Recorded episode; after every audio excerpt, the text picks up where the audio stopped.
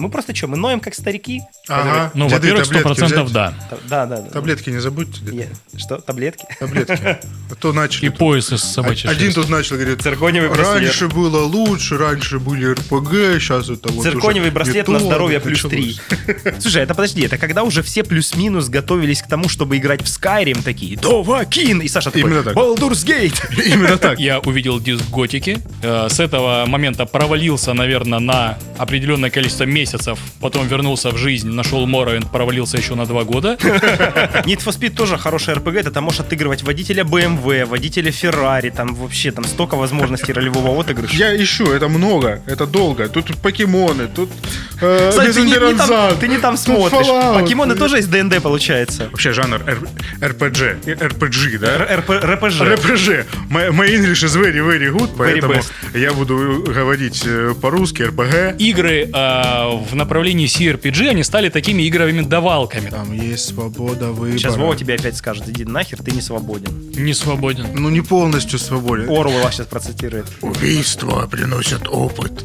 Опыт дает лут. Супер, это, это конфетка. Но вот сюжет, в котором она происходит, вот, вот настолько похуй плюс поебать вообще, что там происходит, я просто не могу... Собаку у- уломать не удалось. В Baldur's Gate я пой- по- по- пойду ради медведя.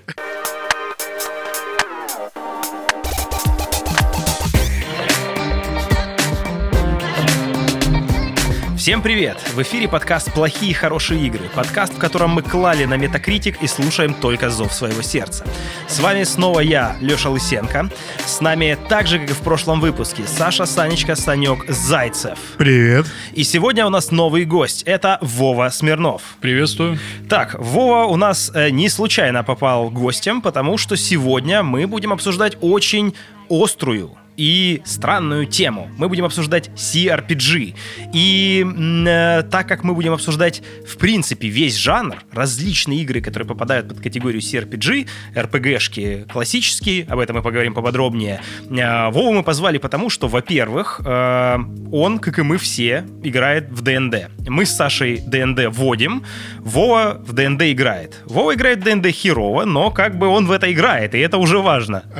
Ремарочка, Вова э, не, не то чтобы херово играет в ДНД, он просто не ходит на игры Ну, в ДНД. это и есть херово, поэтому- понимаешь? Не- нельзя играть плохо в ДНД. Можно плохо играть в ДНД, только когда ты на него не появляешься.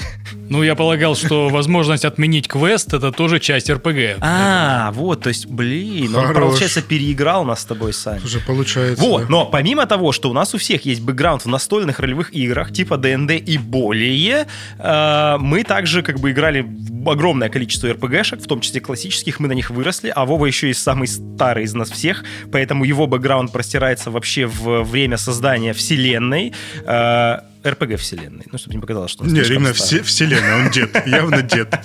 Да, и поэтому у, нас как бы есть достаточно богатый опыт игры в старые РПГшки, в новые РПГшки, а Вова играл в огромное количество РПГшек, э, и поэтому ему вообще есть чем сравнить. И есть еще третья причина, почему Вова сегодня оказался с нами, потому что Вова, пока мы с Саней ждем, когда Baldur's Gate 3 релизнится на плоечках, Вова уже гоняет в нее на ПК, и ему уже есть что сказать в адрес BG3, потому что, ну, как бы есть чем сравнить, есть о чем поговорить. Мне кажется, пока тема еще не протухла, надо писать этот выпуск сейчас. Я принципиально хочу записать его сейчас, пока мы с Сашей еще в БГ не поиграли, потому что когда мы поиграем, это будет выпуск чисто про БГ. Но я хочу его коснуться, потому что это неизбежная часть CRPG, и сегодня по всему тому, что мы читаем в интернете, становится совершенно понятно, что это игра, которая так или иначе повлияет на развитие жанра в будущем и будет важной вехой, которая, возможно, разделит жанр CRPG на до и после, как знать. И поэтому, как бы, интересно будет послушать то, что Вова уже успел напроходить. В общем, так или иначе, сегодня мы будем говорить про все эти самые разнообразные игры в этом жанре. Но сначала я хочу сделать небольшое предисловие и рассказать, как вообще этот выпуск и эта тема появилась, потому что изначально я хотел, ну, как вы знаете, да, мы как бы тут вообще высказываем непопулярное мнение, э, частенько бухтим на хорошие игры или хвалим те, которые многим не нравятся. Ну, вот такой у нас прикол, поэтому мы решили делать подкаст. И вот есть у меня персональная боль, как у человека, да, еще раз, да, играющего в настольные ролевые игры, обожающего с детства классические РПГшки и переигравшего практически во все, которые только были, у меня есть большая боль сегодня, потому что есть крутые игры, в которые ты начинаешь играть, ты такой, это оно, это то самое, это то, за что я полюбил жанр, Э, а потом ты начинаешь играть, и что-то такое, э, э, что-то что не заходит, что-то не нравится. И у меня, знаете, накопилось очень много различной боли к уже э, скажем так, снискавшей э, место в сердцах людей Divinity Original Sin 2, которая мне очень нравится, и в то же время я ее ненавижу. У меня просто с ней love-hate relationship, и я просто не могу в себе больше это держать, я хочу со всеми этим поделиться. Как можно так сильно любить жанр и игра, которая смогла, наверное, сделать все то, что так важно и круто для жанра, умудрилась меня вообще заставить расстраиваться и просто, короче, дико как бы болеть по всему этому. Э, Э, ну, в общем, приблизительно вот такая история, такая преамбула. Э, в общем-то, я хочу, чтобы каждый из вас сказал пару слов в отношении того, э, а что у вас вообще накипело по жанру и вообще какие из вас, какие для вас игры являются прям веховыми в этом жанре. Давай, Саша, может быть, с себя начнем? У, давайте с, с меня, хорошо. А, вообще, вообще про то, что CRPG и первое мое знакомство с CRPG было Baldur's Gate 2. Не один, а два. Угу. А, это было достаточно в позднее, скажем так, время. У меня компьютер, напоминаю, появился поздно. Это был где там чуть ли не 2009-2010 год. Поэтому я поздно вошел, в принципе, в эру, в эру игр компьютерных. То есть ты уже а, такой, как в old school заходил в Baldur's. Да, типа, да. Это да. уже золотая классика, в нее уже все 10 лет как поиграли. Именно так. Э, я начал играть в Готику, я погонял в Готику, было прикольно. А потом мне говорят, типа, чувак, попробуй Балдур. Слушай, это подожди, это когда уже все плюс-минус готовились к тому, чтобы играть в Skyrim, такие, да Вакин! И Саша такой, Именно так. Baldur's Gate! Именно так. Я прошел Morrowind, я прошел Oblivion и готовился играть в Балдур, потому что мне не хватало. Это один из, одна из проблем RPG-шек, которые выходили в сравнении с CRPG. Вообще, надо будет сегодня обсудить, что такое CRPG в нашем понимании CRPG или CRPG. Сто процентов надо. Потому что тут есть огромное количество расхождений а, в, в данный момент, да, в, этом, в этой тематике. Так вот, и когда я зашел во второй Baldur's Gate, и тут я, мягко говоря, охуел.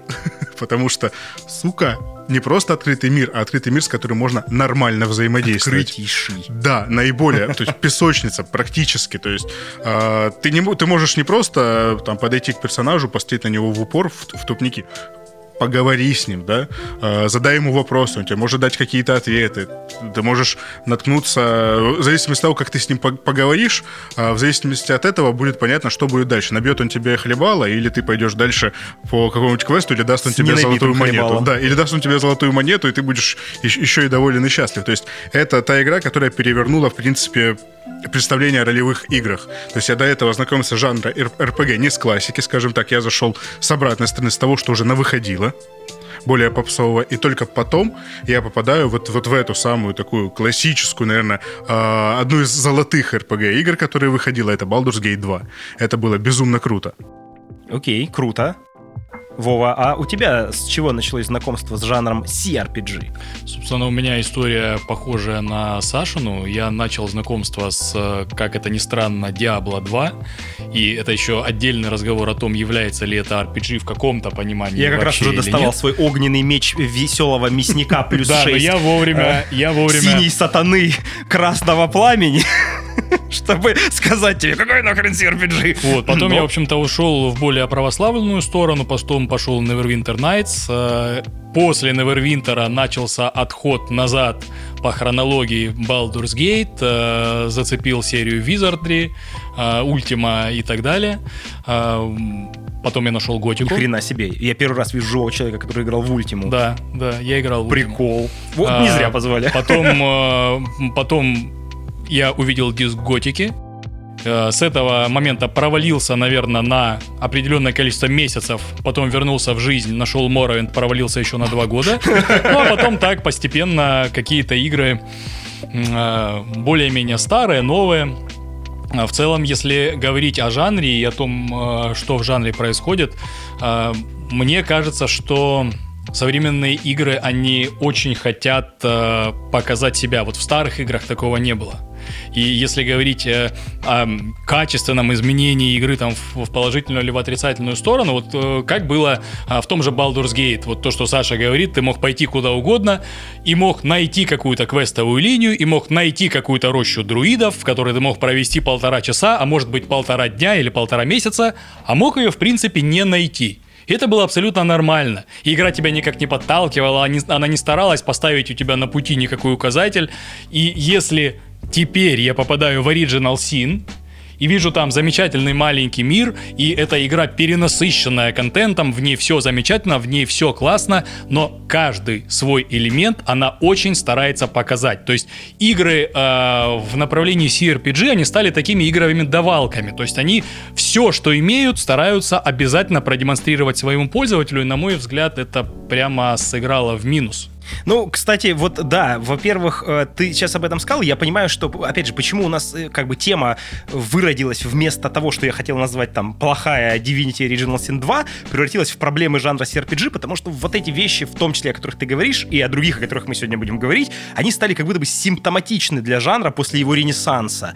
А, и вот э, вся вот эта история, ты знаешь, у меня сейчас как бы появилась такая мысль, что это же еще ведь с эпохами очень сильно связано. Да, вот сейчас люди играют в БГшку, много много пишут э, в интернетах, что как они проходят, там все такие берут на себя, значит, православный челлендж не сейф скамить, потому что типа, о, что я буду в это загружаться, не загружаться, но у всех все равно дичайший соблазн полезть, там что-то посмотреть, как пройти, что-то еще. А ведь круто, когда мы играли в оригинальные Baldur's Gate, ты хрен че вообще где прочитаешь. Может быть, в каких-нибудь журналах выходили гайды, какие-нибудь книжки. Ну, в смысле, там типа в интернетах ты не зайдешь такой, а как вот этот квест пройти? А я что-то не понимаю. А ты такой, блин, я что-то не понимаю, походу я тупой, и я просто вообще не узнаю. А потом когда-нибудь через 10 лет тебе скажут, ты что, вот эту линию не проходил? Ты такой, О! и это будет создавать вот этот ностальгический шарм, который пропал в это время и в эту эпоху. А, вот, а для меня, э, собственно, первой игрой, которая заставила меня влюбиться в жанр CRPG, была Fallout 2 в 98 году. Я впервые в нее поиграл. Что интересно, я поиграл во второй Fallout до того, как э, мне в руки попал первый Fallout. И, кстати, в этом смысле второй Fallout для меня полностью испортил первый, потому что, как бы, ну, насколько я знаю, в фанатском сообществе считается, что, как бы, ну, первый гораздо круче, потому что там глубже истории, там много чего еще. Но то ли я тогда влюбился вот в эту именно м- систему открытого мира, а мир там был огромный, гораздо больше, чем в первом Fallout. И когда я, типа, начал играть в первый, мне показался такой, типа, не особо интересный. Ну и второй, как бы, навсегда был в сердечке для меня. Он прям вот показал мне вот эту историю, типа, вот ты реально путешествуешь по миру. Есть какое-то время, ты там отправляешься из этой деревни своей Орою искать там способ им помочь, а потом проходит какое-то время, и тебе является дух, и такой, ну, знаешь, нас, короче, мы уже все вымерли, нас уже убили, ты не успел. И игра такая продолжается, и такой, подождите, но у меня же целью было спасти деревню. И такие, да неважно, чувак, ты там своими делами уже занимаешься, ты уже что-то там все выстроил, ты такой возвращаешься, там просто какие-то супер, э, я не знаю, космотеррористы прилетели, всех расстреляли, все мертвы, все там, кого ты хотел спасти, ты такой, а, то есть в этой игре можно было успеть спасти деревню и пройти ее, а теперь я не успел ее пройти, и у меня как бы поменялся главный квест. А, и это как бы не просто, знаешь, вот как сейчас в играх такое разветвление, типа, смотри, ты можешь пройти на хорошую концовку или плохую концовку. Нет, в смысле, ты можешь, типа, буквально пройти на две концовки, ты можешь успеть найти чип, там, починки, воды, вернуться в свою деревню, там, всех спасти, все будут жить, или, простите, или чип был в первой, ну, неважно, в общем, что-то там надо было сделать для, как бы, а, гэк, надо было найти гэк, да, ты должен найти гэк и должен привести его в деревню, и ты, типа, можешь это сделать, а можешь это не успеть, и тогда тебе говорят, ну, как бы, ты уже никого не спас, но у тебя может быть какая-то другая глобальная цель, например, спасти пустошь, и там отправиться и сразиться с анклавом. Господи, как мне тогда это взрывало мозг. Игра, в которой реально можно было делать все, что угодно, быть кем угодно, отыгрывать вообще любые роли. Вот это для меня был, было первое потрясение. И что интересно, ну, как бы именно CRPG, как бы к ним я вернулся гораздо позже. Да, конечно, тоже Neverwinter Nights это все было, но, наверное, для меня там уже чуть позже появились там всякие Morrowind, и э, это уже была как бы трансформация жанра. То есть я как раз вот с CRPG познакомился на трансформации жанра, но я его уже впитывал как бы постфактум, скажем так. Вот, такая приблизительная история. Такая вот любовь.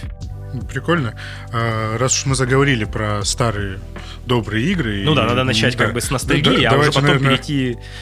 Давайте, наверное, вообще вспомним про самые первые наверное, CRP, CRPG, которые выходили. Я немножко гуглил историю э, жанра Ну, хоть кто-то CRPG, подготовился к да, выпуску, я- черт возьми. Я заранее Собрались сидел. пацаны побазарить про свою молодость, так никто не помнит, что в каком году выходил. Вот, на самом деле считается первой, первой CRPG-шками считаются Dungeon и D&D. Внимание, годы выхода 1974-1975 годы. 70. А, ну это я 70. понял. Меня еще да. не было. Э, Естественно. Не Ну, удивительно, на самом деле. Типа, да, а кто-нибудь из наших слушателей, в смысле, а тогда уже компьютеры были? Да-да-да-да. Подожди, в Это были 75-м была 74-й, Dungeons and Dragons? 75 называлась D&D и Dungeon. Подожди, то есть... э, Но ведь это плюс-минус и так начало D&D. То есть, в смысле, D&D, они как бы начали делать настольные игры для задротов и сразу пошли в компы? Скорее всего, да. Скорее всего, скорее всего, те самые задроты, которые сидели и играли э, в D&D э, за столом. оцифруем. Давайте оцифруем, да, потому что тогда Прикольно. Слушай, программирование развивалось. Это были фактически с- 70-е годы. Это ж большие первые большие шаги программирования. Тогда написали сишку, тогда написали э, мой любимый Linux. Я напоминаю, что Агер Linux задонатил мне деньги. Я Да, продолжаю, в прошлом я продолжаю его пиарить всем везде. спонсор Естественно. нашего выпуска. Так вот, и тогда это были первые текстовые э, RPG-шки, в которые люди играли. После этого выпускались э, в 80-е годы, выпускались э, различные э, небольшие проекты, которые также, э, скажем так, большого следа в истории не оставили. И действительно, первая большая, могучая, мощная RPG-шка, которая вышла, это были Baldur's Gate 1. Это 90 же тоже, это, девян- 8 это по-моему. 98 год, Да, да. 98 год. Подожди, ну а что значит? А, а Fallout, который был раньше?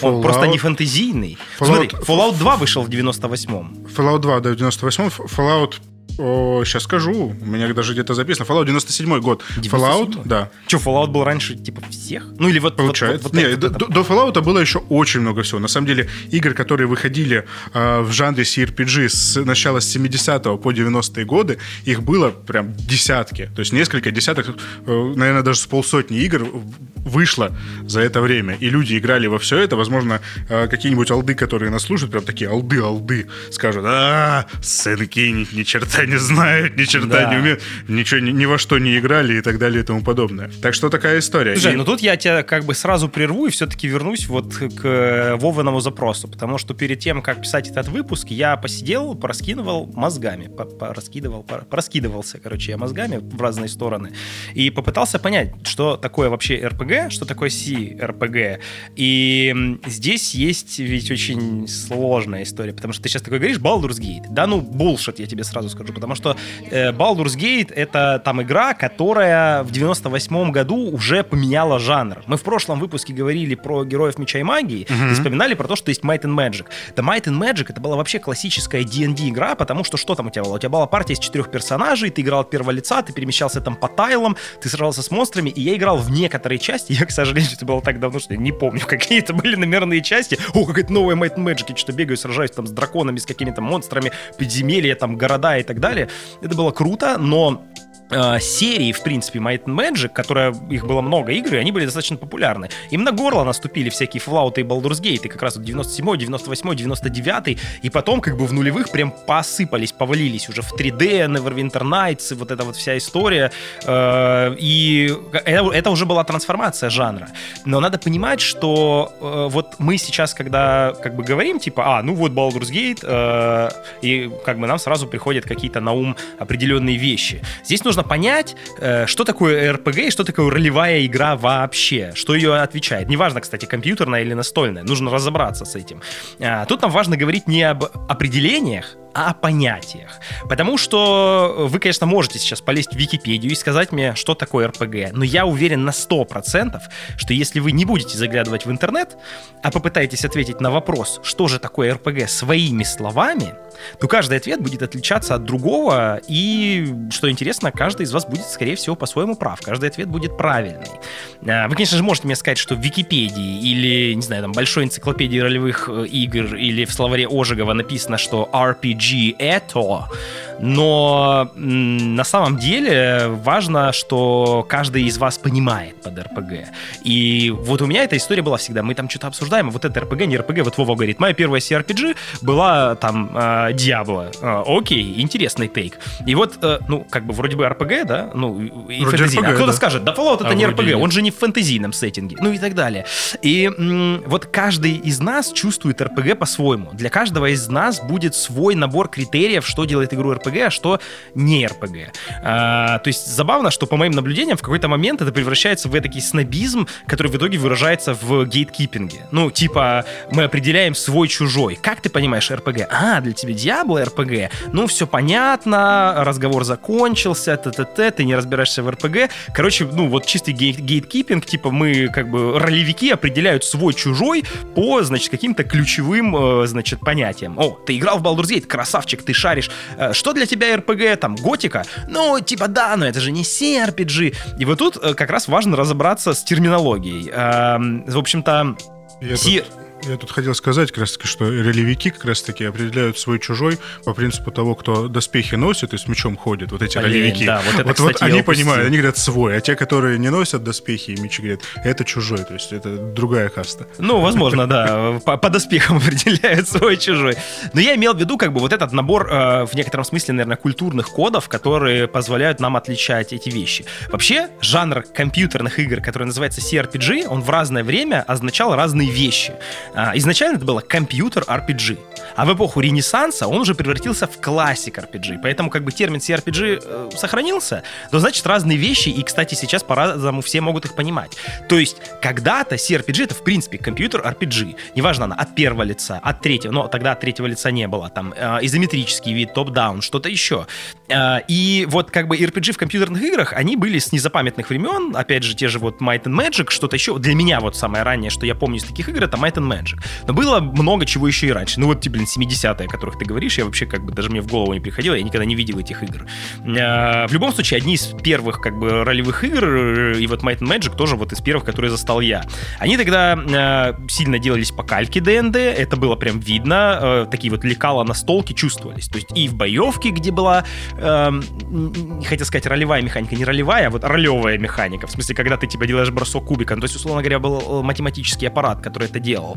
Э, Ну вот как раз золотой расцвет жанра, он пришелся на вторую половину 90-х и первую половину нулевых. Э, Как раз вот эта трансформация, появление Fallout, появление Baldur's Gate, это то, что прям э, как бы изменило жанр. Это игры, которые определили этот жанр на тот момент. То есть, как мне кажется, вот те RPG-шки, они были более такие нишевые. Они были сделаны для, значит, бородатых задротов, которые играют на столке и что-то в этом понимают. Вот Baldur's Gate — это уже была игра, в которую вкатились многие. Э, В этом смысле они как бы совершили революцию. Ну, то есть э, Arcanum, Planescape Torment, в э, Temple of Elemental Evil, мне кажется, тоже где-то с тех времен. Э, И из-за того, что они совершили как бы то, что я назвал революцией, они фактически разделили жанр на до и после. То есть до это такие э, игры, в которые вот чисто фэнтезийные ролевики хотели вкатиться, и после это даже люди, которые уже просто, я не знаю, читали там «Властелина колец», и такие, о, вау, что-то там прикольно, там какая-то там магия, там рыцари, там огромный открытый фэнтезийный мир, мы ничего не понимаем в ДНД, мы не знаем, что такое Baldur's Gate и как это вообще связано с ДНД, вообще вот это, мне кажется, тема с Dungeons and Dragons, большинство э, людей, которые в то время играли в Baldur's Gate, э, они, в принципе, не знали, что это вообще как-то связано с Dungeons and Dragons, и не знали, что такое Dungeons and Dragons. Я сам был одним из них, я тогда просто понятия не имел, это просто была крутая фэнтезийная компьютерная игра, э, и, соответственно, очень многим было по приколу погрузиться в фэнтезийный сеттинг в компьютерных играх, и на тот момент это прям очень сильно отличалось от того, что было до. Поэтому я вот это называю революцией в CRPG-жанре. А вот как раз-таки по поводу того, что фанаты, ну, игроки в э, Baldur's Gate и прочее того времени э, не ассоциировали это с, с ДНД, действительно, но как раз-таки эти игры, э, именно БГшка, она привела меня фактически в ДНД. То есть, Мгм. э, Ну, да. поиграв, поиграв в, в Baldur's Gate, потом начав читать, э, используя интернет и все прочее, начиная читать, а что, а как, а откуда, что за побережье мечей, а в чем лор этого мира, погружаясь глубже, я такой, о, а есть целая ДНД, а что это? И так далее и тому подобное. То есть это фактически тогда приводило в эту сторону. Сейчас же, как раз-таки я к, к чему веду, да, этот тейк. Сейчас э, в настоящее время происходит... Почему БГ-3 популярен? Вот у меня есть тейк, почему БГ-3 популярен. Потому что в настоящее время происходит ренессанс скорее не CRPG, а происходит ренессанс D&D. Ну, да. И, в принципе, подобного вида настолок. Но ты знаешь, э, я частично соглашусь, потому что, во-первых, невозможно отрицать того факта, что ренессанс D&D происходит, и огромное количество людей вкатывается в настолку, это больше не гиковство, есть куча там известных актеров, которые в это играют, это популяризируется через Critical Role, ну, блин, на это можно провалиться тоже очень глубоко, поэтому сейчас не буду сильно останавливаться, 100% эта тема популярна. И, э, как бы, 100% на этом фоне есть много людей, которые вкатываются в балду. Но но тут надо вспомнить, что выходил не так давно и фильм Dungeons and Dragons, и я тебе скажу, Согласен. что здесь как раз работает старая история, потому что я от многих слышал, о, а ты смотрел фильм Dungeons and Dragons? Там же так круто, там есть столько отсылок к видеоигр, например, они там в один из моментов идут в город, который называется Врата Балдура, прикинь, Балдурс Гейт, как игра называлась. Я такой, бля, вы прикалываетесь, ну вы, ну, ну вы в своем уме, но это, этот сеттинг существовал вообще миллионы лет еще до появления игры, и типа игра так называется не потому, что это типа оригинальное название игры, а потому что город в сеттинге называется, там Сальваторе про это книжки писал и так далее. А, и они такие, да нет, это же типа круто, это как будто бы кино для геймеров, это куча отсылок для людей, которые в свое время играли в такие игры. А прикинь, там еще город есть, он Neverwinter называется. А я когда-то играл в игру Neverwinter Nights, прикинь, это же отсылки для геймеров. Я такой, блин, Нет, ну, ну... отсылки для геймеров, получается, все-таки есть, потому что ну, ты же ДНД играл, получается, отсылки для геймеров. Но они имеют в виду, типа, вот те самые компьютерные игры с детства. Вернемся немного дальше в вот мой внутренний анализ того, что происходит с жанром. А, сегодня почти все AAA RPG-шки, которые появляются на рынке, они, ну или даже появлялись какое-то время назад, да, они не являются чистокровными ролевыми играми. Скорее появляется вот этот самый замечательный жанр эм, экшен-RPG, да, э, который, по сути, говорит о том, что э, у нас боевая система, она э, отдается не на откуп математической э, модели или механики, а непосредственно передается в руки игроку.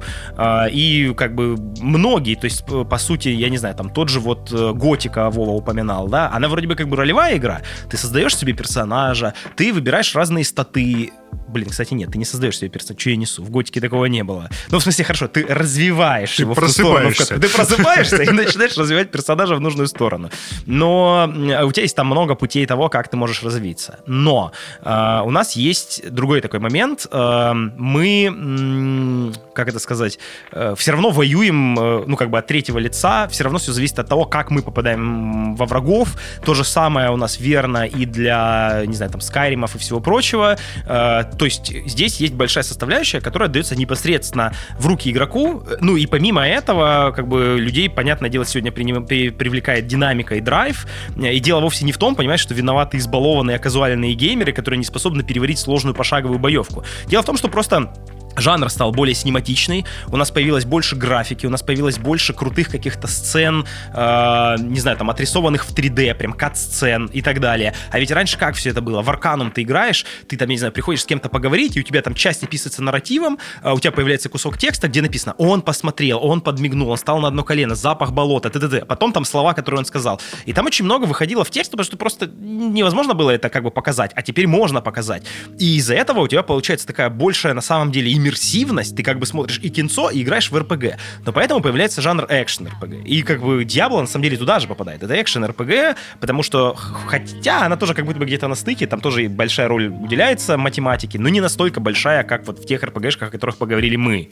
Диабло это вообще отдельный жанр уже, и Диабло подобных игр. Диабло тоже в свое время это была та игра, которая изменила э, игровую индустрию изначальных RPG игр, потому что Диабло задумалась как РПГшка. Угу, да, сто процентов, а. И тут она выходит, и это, ну, это гринделка в первую очередь. Я, ну, нет, подожди, я, давай. Я, я, я люблю и не люблю Диабло, тут как бы... Э, давай это... скажем другую вещь. Гринделка или не гринделка, в тот момент первая Диабло, она вот прям где-то вот на грани. Именно так. Она именно, она, она не столько гринделка, но она вот именно экшен, то есть это такая РПГшка, где ты не просто нажимаешь на кнопочку и ждешь там какие-то действия совершит твой персонаж, исходя из математической предрасположенности созданного перса, а ты э, на самом деле, э, ну, фактически наж кликаешь и, и лупишь. Именно так. Это ключевое отличие. Да, и вот, вот это отличие, и в, в целом э, вся система геймплея в Diablo, она сильно отличалась уже от геймплея э, которые выходили до него, и Diablo действительно создает новый жанр Diablo-подобные игры. Вот, но продолжая эту историю, э, окей, экшен RPG появляется как жанр. Со временем, из-за того, что экшен RPG популяризируется, ну и там, я имею в виду самое разное, по сути, э, там те же э, Elder Scrolls, там тот же Deus Ex и много чего еще, да, вот это уже туда в экшен RPG. Со временем мы застаем ренессанс жанра. И, в общем-то, тогда у нас происходит изменение термина э, CRPG на Classic RPG. Потому что появляются некоторые игры, которые как бы апеллируют к нашей ностальгии. Фактически, э, Classic RPG жанр, он использует узнаваемые паттерны и культурные коды, которые моментально угадываются олдскульщиками и вызывают у них моментально слезы ностальгии. Наконец-то мне вернули то самое, за что я полюбил этот жанр впервые. Например, топ-даун вид или изометрия. Кстати, здесь ремарочка, что большинство современных игр, там, типа того же э, Divinity или, э, не знаю, Pillars of Eternity, э, это на самом деле не изометрия, потому что смысл изометрии был в том, что это была 2D-графика, которая создавала искусственное, как бы, ощущение 3D, поэтому она и называлась изометрией. Но когда сейчас создается, как бы, полноценная трехмерная игра, в которой ты видишь, как бы, топ-даун вид такой немножечко под углом, ты такой, о, это изометрия. Нет, это не изометрия, но она у тебя создает ностальгическое ощущение той самой изометрии. Вот, так вот, да, вот, как я сказал, топ-даун изометрия, партия из четырех персонажей, сложные сюжетные разветвления, максимальная свобода выбора, акцент на математику, а не как бы физическую боевку, э, которая, по сути, предопределяет исход действий твоего персонажа. Вот это все, это те самые коды, которые моментально узнаются, и ты такой, так, вот это все до этого была полная лажа, вот это все RPG, экшен RPG, это, короче, для молодежи, я буду играть вот в те самые олдскульные игры, которые подарили мне столько воспоминаний, и, по сути, вот, да, Ренессанс, он пришелся на такие игры, как Pillars of Eternity, Divinity Original Sin, Tyranny, Pathfinder Kingsmaker, Disco Elysium, Torment Tides of Numenera, Shadowrun. Ну, во-первых, в том во всем, что я назвал, очень легко угадывается тоже определенный паттерн. Это либо игры, сделанные по настолкам, там, Shadowrun, э, Baldur's Gate, вот, да. Disco Elysium. Ну, Disco Elysium По не по настолке. нас- Да, come on. Да, Да не ври мне. по своей системе. Да, не, по системе, но Да. я имею в виду, что Ну. нет такой настолки Disco Elysium. Disco Elysium, кстати, как бы немножко выбивается, да, Pathfinder, да, это как бы настолка, это фактически прям, а, либо это игры, которые, ну, напрямую черпают вдохновение из того жанра, как типа Pillars of Eternity, это очевидно игра максимально вдохновленная оригинальными Baldur's Gate. Они такие, типа, да мы сделаем Baldur's Gate. И когда эти игры выходят на Kickstarter, очевидно, на тот момент их не сильно поддерживают издатели, потому что привет Action RPG, выходят эти игры, и их поддерживают на Kickstarter, потому что появляется куча фанатов, которые такие, боже мой, сделайте мне, пожалуйста, современную игру, которая будет играться, как в моем детстве. Это, кажется, очень популярная штука, э, как бы в это вкидывают очень много денег, и на примере других это как бы начинает очень круто раскручиваться. Э, стоит обратить внимание, что все вышеперечисленные игры обладают именно теми культурными кодами, о которых мы говорили ранее, и теперь и Baldur's Gate 3, свежевышедшая, э, делает ровно то же самое. Э, этому ренессансу, кстати, предшествовала и Dragon Age Origins, которая сочетала в себе элементы и ARPG, и CRPG. Вот для меня Origins это всегда слепое пятно, потому что э, вот в этом дискурсе, по крайней мере в том понимании, которое я сейчас вам свое как бы навернул, я э, затрудняюсь однозначно ответить. То есть, когда мы начинаем, типа, ну, ну вот CRPG, мне такие говорят, и Dragon Age Origins, и я на секунду такой, ну, э, не знаю. Но Origins, он был крут в том, что он как будто бы зашел где-то на половинке. Ты, с одной стороны, можешь взять вот этот топ-даун вью, раздать команды и так далее. С другой стороны, ты можешь приблизить камеру, и ты такой играешь от третьего лица, как будто бы как в готику. И вроде бы там есть аспекты и того, и другого. И у тебя как бы уже есть современная трехмерная классная графика, и у тебя есть э, богатое ветвление сюжета, и у тебя есть крутой генератор персонажей, который создает именно ту ролевку, потому что ты можешь создать себе, не знаю, там, простолюдина, э, вора, беглеца, преступника, э, б- благородных кровей, там, кого-то там, из какого-то дома, там, и так далее, и так далее. Ты можешь выбрать себе огромное количество разных классов, и от этого это будет по-разному играться, это будет по-разному всплывать в игре, это может повлиять на концовки, и это как бы то, что заставляет тебя перепроходить игру не просто потому, что, короче, у нас есть пять разных концовок, которые зависят от того, на какую из пяти кнопок ты в конце игры, значит, нажмешь. Ну, приблизительно такая история. А, ну, именно от того, как ты играл. И вот это круто, и это прям классик RPG, э, но в то же время там есть в нее возможность, и я в нее тогда играл, то есть для меня это был идеальный синтез, потому что я играл от третьего лица, я почти не раздавал команд, я погружался в это, как будто бы я играю, типа, в такую смесь готики и Baldur's Gate. Вот это была, блин, для меня натуральная революция. Но это я вам рассказал то, как я вижу отличие CRPG как компьютер role-playing game, classic role-playing game, action role-playing game. Что вы по этому поводу думаете? Вова. Ну вот интересно, как ты позиционируешь э, эту свободу выбора. Несколько раз прозвучало в том, что и ты, Саша, говорите. А, Так все-таки, вот э, пока я слышу вас э, исключительно с точки зрения боевых механик. То есть у нас есть свобода выбора, потому что мы мо- можем выбрать разный класс. И скорее всего, если мы говорим о CRPG, то выбор разного класса будет на 90% влиять только лишь на тактику боевых действий. Потому что очевидно, что если мы берем ролевую игру, которая разворачивается на столе с физическими кубиками и физическими людьми, то это совершенно иной отыгрыш социальных ситуаций. А CRPG, компью- э, ну, компьютер э, game не могут себе позволить э, такую вариативность, и они уходят в сторону вариативности боевой. Это ли мы понимаем под той свободой действий? Но когда мы сейчас говорили про олдскульные вещи, типа оригинальных Да. Балдуров или Фоллаутов, там ведь все-таки совсем была другая диалоговая система. Пусть она и упрощена на компьютерном уровне, но, условно говоря, ты там с кем... Во-первых, ты можешь там поговорить с кем угодно, кого ты встречаешь. Во-вторых, у тебя, как правило, в каждой диалоговой ветке есть там 6-8 вариантов того, что ты можешь сказать. И, условно говоря, ты там можешь им пригрозить, ты можешь его послать нафиг, ты можешь там, не знаю, уговорить его, уболтать, там спросить что-то и так далее, и так далее. И, ну, это было возможно именно за счет того, что люди не могли всего реализовать в экшен RPG режиме, где у тебя все такое красивое с кат-сценами, потому что, ну, типа, на это уйдет какой-то колоссальный бюджет. Но в то же время ты, э, как бы, можешь написать достаточно много текста, и здесь, конечно, э, сценаристам уходила львиная доля работ, но, э, как бы, не знаю, вот, э, по-моему, если не ошибаюсь, в какой-то из частей Neverwinter Nights эм, я застал это в том числе, вот эта ролевая составляющая, на вот как раз проверки навыков в диалоговых системах. Потому что я что-то, ну, я не помню, в общем, какая у меня была мотивация. Я впервые ее накатил, такой думаю, о, создам я себе супер-мега-варвара. А, ну, как бы, чтобы он был супер-мега-варваром, мне нужно повысить ему силу, просто охренеть как. А, нужны очки навыков. Я, значит, занизил интеллект. Думаю, зачем мне интеллект? Я вообще магией не буду пользоваться, мне интеллект не нужен. Я ему сделал какой-то очень низкий интеллект, типа на четверочку, на пятерочку. Я не помню, какие это были значения. Завысил силу, выносливость. Думаю, вот это я сейчас буду, короче, ну, по сути, в экшен РПГ играть, как ты говоришь, боевая история. Буду выносить всех, буду супер-мега-мачо героем. И вот там как бы начинается у тебя сюжетная завязка, ты там выходишь из первого данжа, попадаешь в город, и я выхожу, и меня встречает маленькая девочка, которая такая говорит, о, помогите, пожалуйста, на нашу деревню напали, нам нужна помощь, помогите, помогите. Я к ней подхожу, такой, ну, блин, я же герой, я сейчас подойду, возьму квест, как бы. Я подхожу и смотрю, что у меня такие диалоговые варианты, типа, «Э, моя, бить, покажи, где сражаться, моя бить. Там такое написано, там, ну, типа, отрицательный интеллект. У меня просто, у меня просто не прописаны диалоговые ветки, где я могу общаться нормально. И я отвечаю какой-то из таких вариантов, и такой, типа, ни хрена себе. Я отвечаю так, и потом девочка такая, «А, ну, вы знаете, может быть, я, а, может быть, ну, не вы, какой-нибудь другой герой, потому что звучит так, как будто бы, типа, я бы не хотела, чтобы вы мне помогали. И у меня чисто такие варианты ответа, где я всегда на нее ору. «А, что, почему, я хочу убивать. И, и просто девочка убегает, ну, типа, пугается и убегает. И я такой, охренеть, я создал себе варвара с низким интеллектом, я просто просрал квест, потому что я не смог его взять, потому что я тупой и не могу нормально коммуницировать. Ну, вот это, как бы, Прекрасный пример. А дальше, по ходу действия игры, или, я так понимаю, ты не продолжил играть? Ну, конечно, я не продолжил. У меня сразу девочка убежала, я выключил игру, удалил ее, потому что все, я на всех буду орать, я не этого хотел. А вот в этом-то и вопрос, что если бы ты продолжил дальше играть этим персонажем, вообще аукнулось ли оно бы потом хоть раз? Да, возможно, ты увидел бы еще один квест с примерно таким же исходом. Возможно, ты не смог бы там поступить э, э, в гильдию магов. Но является ли это истинно Я поступлю в гильдию магов, или я Да, всех дойду убью. до самого Ладно, верха ладно, башни. будешь у нас архимагом. Являлось ли это действительно тем выбором, о котором мы говорим, э, воспринимая РПГ как феномен в целом?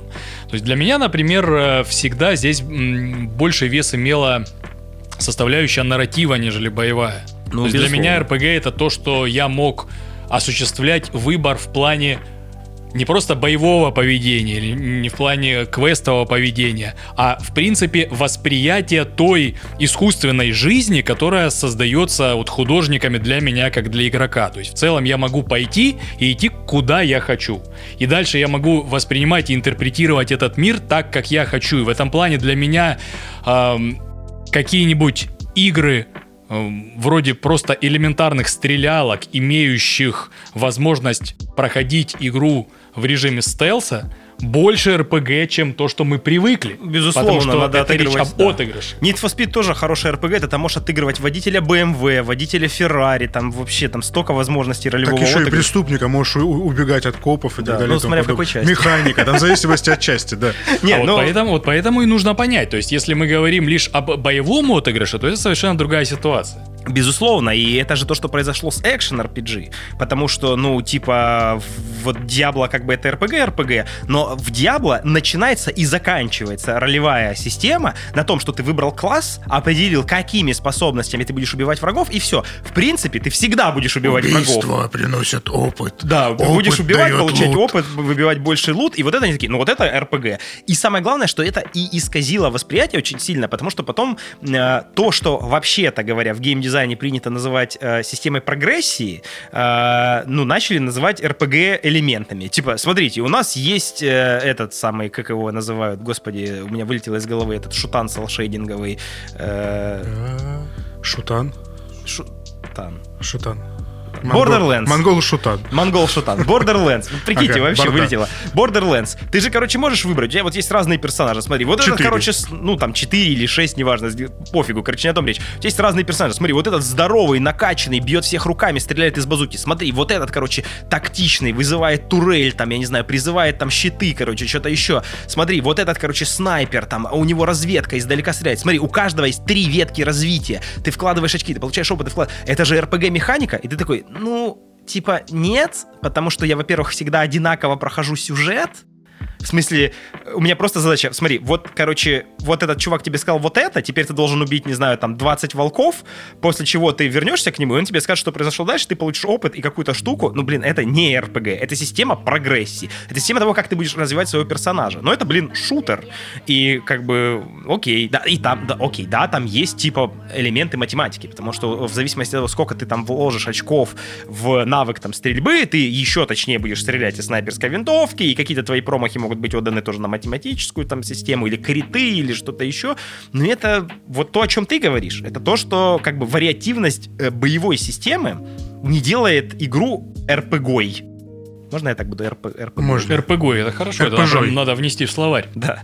Ожегова по... большой энциклопедический словарь Ожегова по ролевым настольным играм. Тогда пред- предлагаю словарь Отжигова. Отжигова. Да, если уж РПГ, тогда Отжигова. Отжигова. Отжиговый А, и я тебе тут сейчас хочу надеть свои невидимые очки сноба и напомнить, что вообще-то в классических настольных ролевых играх типа Dungeons and Dragons как бы всегда написано, из чего состоит приключение. А любое приключение у нас держится на трех столпах. Это социалка, исследование и боевка. И если следовать такой логике из настольных игр, то, наверное, прям трушная РПГ, она должна быть той, когда у нас есть свобода в трех этих вещах. В том, как мы отыгрываем социалку, в том, как мы отыгрываем исследование, и в том, как мы отыгрываем боевку. Если с боевкой все понятно, и она также работает и в Diablo, и в Baldur's Gate, и в Divinity, э, типа, а я паладин, а я, не знаю, лучник, а я там варвар, э, и это определяет то, как ты будешь играть, то э, то, что отличается, это еще свобода исследования. А я пойду туда или туда, а я вообще развернусь и пойду в другую сторону. В этом смысле ультимативно нам подходит э, Elder Scrolls. Э, Моровинд вышел из Сейданин и пошел, куда глаза глядят. Или э, замечательный кейс Skyrim, ка- когда люди просто, не знаю, огромное количество людей, которые не закончили основную ветку, потому что да нахрен она вообще не тарахтела, это основная сюжетная ветка, потому что в игре куча всего интересного. Я буду там в гильдии воров, в гильдии убийц, я буду в гильдии магов, я, короче, куча всего интересного. Да вообще насрать на этих седобородых и на драконов. Э, Че, мир умирает? Хай умирает этот мир, а пока э, только я избранный могу спать. Да насрать, буду играть, погружаться в этот мир. Вот, но социалка, получается, здесь как бы становится ключевым ингредиентом.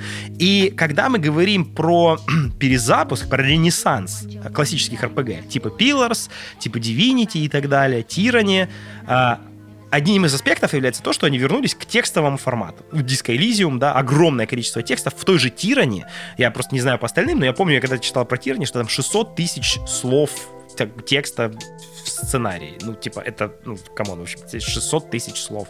Типа, о, вот это играешь в свои игры, пошел бы книжку почитал. Да лучше бы книжку почитал. Там, наверное, тысяч там 60 э, слов текста. а Я за всю жизнь только не, не сказал. не сказал, да. Вот. А, и за счет того, что как бы есть возможность написать такое огромное количество текста и этим текстом что-то описать, это тебе позволяет дать больше вариативности в социалке, чем в любой другой игре. Так? Эта вариативность позволяет тебе одну из составляющей боевую вообще убрать. Чаще всего да. Ну, вот в классических РПГ-то да. Ну, в смысле, я не знаю, там во всех или не во всех, но это как бы то, к чему стремятся.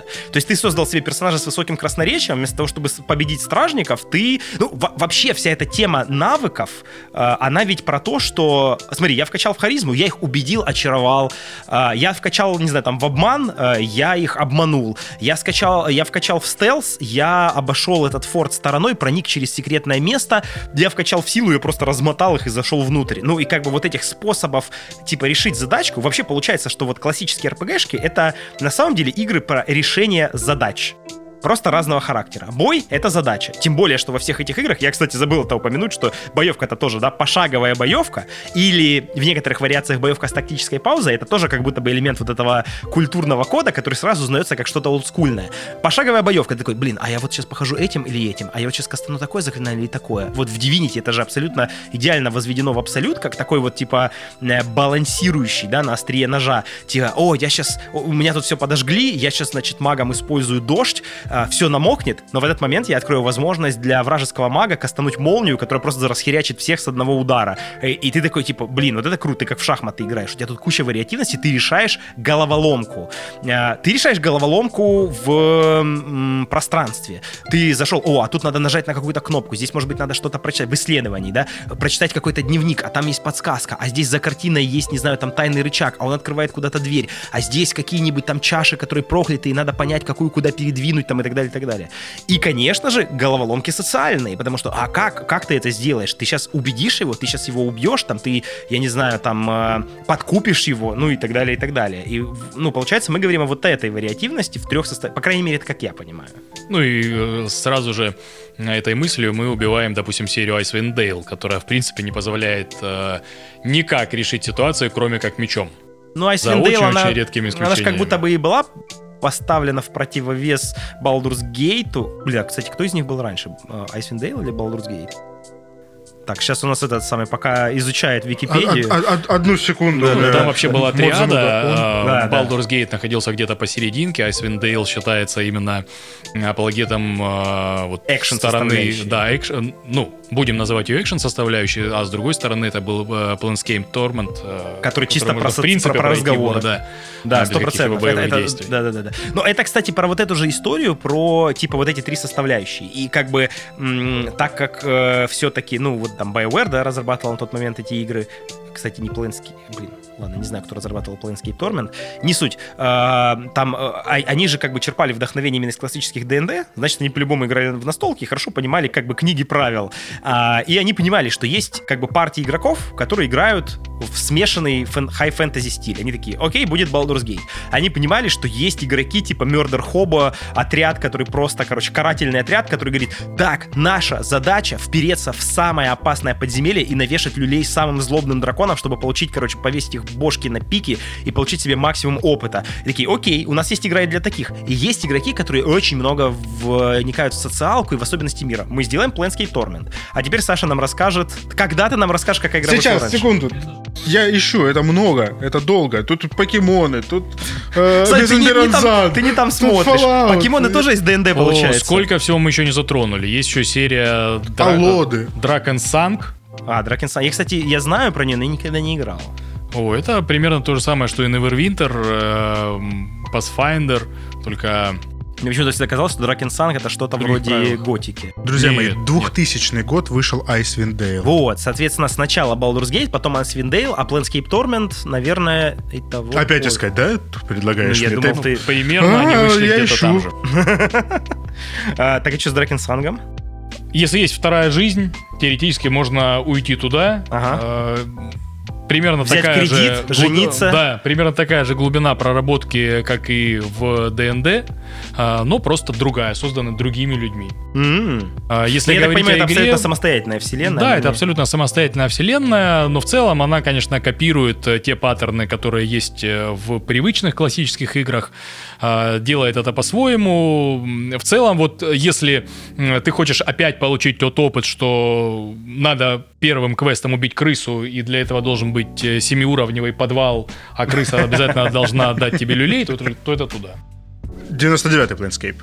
Вот. Получается, сначала Baldur's Gate, потом Planescape и потом Icewind Dale. То есть они фактически удовлетворили интересы трех аудиторий. Хочешь исследовать фэнтезийный мир, приходи в Baldur's Gate. Хочешь много потрещать, приходи в Planescape Torment. Хочешь э, посражаться с эпическими монстрами, приходи в Icewind Dale. Ну, как бы окей, чуваки покрыли три целевые аудитории с разным фокусом. И, ну, это нормально для RPG, я считаю. Но давайте теперь все-таки передвинемся к главным вкусностям. Потому что я хотел бы... Мы, мы очень много поговорили именно про основы, про базу. Без Это этого нельзя. база. Про базу поговорили. А теперь нам надо поговорить про то, что произошло с Ренессансом. Я, честно говоря, не знаю, когда он начался, но как бы по ощущениям мы все знаем эти игры. Для меня ощущение Ренессанса началось с Pillars of Eternity. Потому что для меня это была игра, которая хорошо прозвучала, которая шумела на кикстартерах, которая такая, это будет олдскульная игра. Вы нам профинансируете, мы вам сделаем. И все такие, вау, это как старые добрые вещи. И вот, да, это был Pillars, в который тоже как бы я начал играть, э, несмотря на то, что у меня был комп, на котором э, прекрасно там э, тянул тот же, там, не знаю, Dragon Age Origins, который я прошел. У меня почему-то Pillars of Eternity дико тормозил, комп перегревался, ему было плохо. Я не понимал, что происходит, я ее не допрошел просто потому, что мне еще не работало. И тормозил. Такой, какого хрена мне сделай олдскульную изометрическую игру, какая у меня не работает. Вот, но э, для меня просто по моим личным ощущениям э, Dragon Age Origins не был как бы перезапуском ностальгического CRPG, но был очень крутой современный экшен RPG. Хотя я знаю, вот кто-то из вас точно мне говорил, что относит Dragon Age к CRPG. По-моему, это был Это ты, я. Саша. А почему ты относишь Dragon Age Origins к CRPG? Потому что свобода выбора, брат. Там есть свобода выбора. Сейчас Вова тебе опять скажет, иди нахер, ты не свободен. Не свободен. Ну, не полностью свободен. Оруэлла сейчас процитирую. Да- да- давайте уж так. Ни в одной э, CRPG я не встречал полной свободы действий, свободы выбора и свободы Это потому, что ты еще движения. Baldur's Gate 3 не накатил. Возможно. А, Ну, кстати, к Baldur's Gate 3 х- хочу сказать, что я его обязательно поставлю. Я, Ну, я дождусь, пока он выйдет на плойку, я его обязательно В сентябре поставлю. все, мы в сентябре вкатываемся. Я в него играю, потому что он закроет тот гештальт, который я не закрыл в Dragon Age, как раз-таки Origins. Это что за гештальт? Э, В Dragon Age Origins можно было переспать с кем угодно. Кроме собаки. А, Собаку и ты сделал уломать не удалось. То есть ты один из тех людей, которые, у которых по- пойду ради медведя. Один из тех людей, у которых в поисковой истории написано «Как трахнуть медведя», гайд, быстро. Именно так. А тебе Baldur's Gate, братан, хватит нас запарывать этим вопросом. Именно так, именно так. Пойдешь в тайгу. лесники- теперь посылают Baldur's Gate, говорят, там проще, пацан. Там проще, там, да. И, главная графика лучше, чем... Именно так. Лучше, в жизни получается. Да. А, так вот, э, на самом деле, свобода относительная свобода действия, относительная свобода выбора. А, да, э, Dragon Age все еще пытается гнать тебя по лестницам основного сюжета, и хочешь не хочешь, тебе приходится по нему идти. Ну, Там именно, именно так. Та- это же мотивация для героев. Да. э, Это же не Сим, не Sims, где типа такой, ну, чувак, что ты делай? э, э, Само собой, но тем не менее. То есть, опять же, кстати, Sims отличная вообще игра, люблю Sims. Тоже CRPG, правильно? Э, нет, не Топ-даун CRPG, вью, об этом- создаешь персонажа. А- об этом мы, мы, возможно, возможно, мы об этом сделаем выпуск. Sims вообще великая игра. У меня есть э, что рассказать о том, что серия Sims это лучше, лучшее, что было с- Лучше, в моей жизни. Gate 3. Намного, намного. Это лучше, это лучше, что вообще в моей Настя жизни знает о происходило. всем том, что происходило у тебя Настя, в Sims? Настя смотрит и удивляется о том, как я вообще играю в Sims. Говорит, почему ты играешь в Sims лучше меня? Говорит, я в эту я этой игре отдала там 5 лет. Говорит, как ты это делаешь? Не, Настя просто такая, короче, да, я, короче, в Apex Legends сейчас там какой-нибудь легендарный уровень затащу, она такой, я в Sims поиграю. Примерно так. Да, да, А что че- значит ты играешь лучше, чем я? Это значит, что вместо того, чтобы купить кресло в реальный дом, ты донатишь в Sims и покупаешь кресло там. Естественно. Молодец. А, молодец. так вот, э, свобода свобода выбора в плане пойти, не пойти, сделать, не сделать. То есть э, ты общаешься с персонажем. Если ты не хочешь с ним сражаться, убеди, договорись, пойди в сторону. Хочешь, э, подходишь к кому угодно, можешь что-то у него там выпросить, да, какую-нибудь классную штуку. Или, например, предложить... Э, ладно, предлагать там нельзя. Окей. Э, ты можешь поговорить и пройти одну и ту, один и тот же квест – одну и ту же задачу ты можешь решить действительно разными способами, то, о чем вы говорили. То есть э, фактически у тебя каждое столкновение, столкновение мы называем боевое столкновение, социальное столкновение, то есть любое взаимодействие с миром. Опять пошла мат-часть по ДНД. Именно так, да. Любое взаимодействие, с, любое взаимодействие с миром — это задача, которую ты как э, игрок можешь решать. Это первое. И второе, и самое главное, наверное, что мне дает, э, почему я люблю вообще жанр RPG, RPG, да? RPG. RPG. My English is very, very good, поэтому best. я буду говорить э, по-русски РПГ. РПЖ. РПГ, РПГ, РПЖ. Так вот, э, РПЖ э, лучшее, что есть в РПЖ, это действительно это самая составляющая ролл, которая отвечает за роль. Я как человек, который садится играть в ролевую, в ролевую компьютерную игру, первым делом, что я буду делать, это отыгрывать роль того персонажа, которого я создал.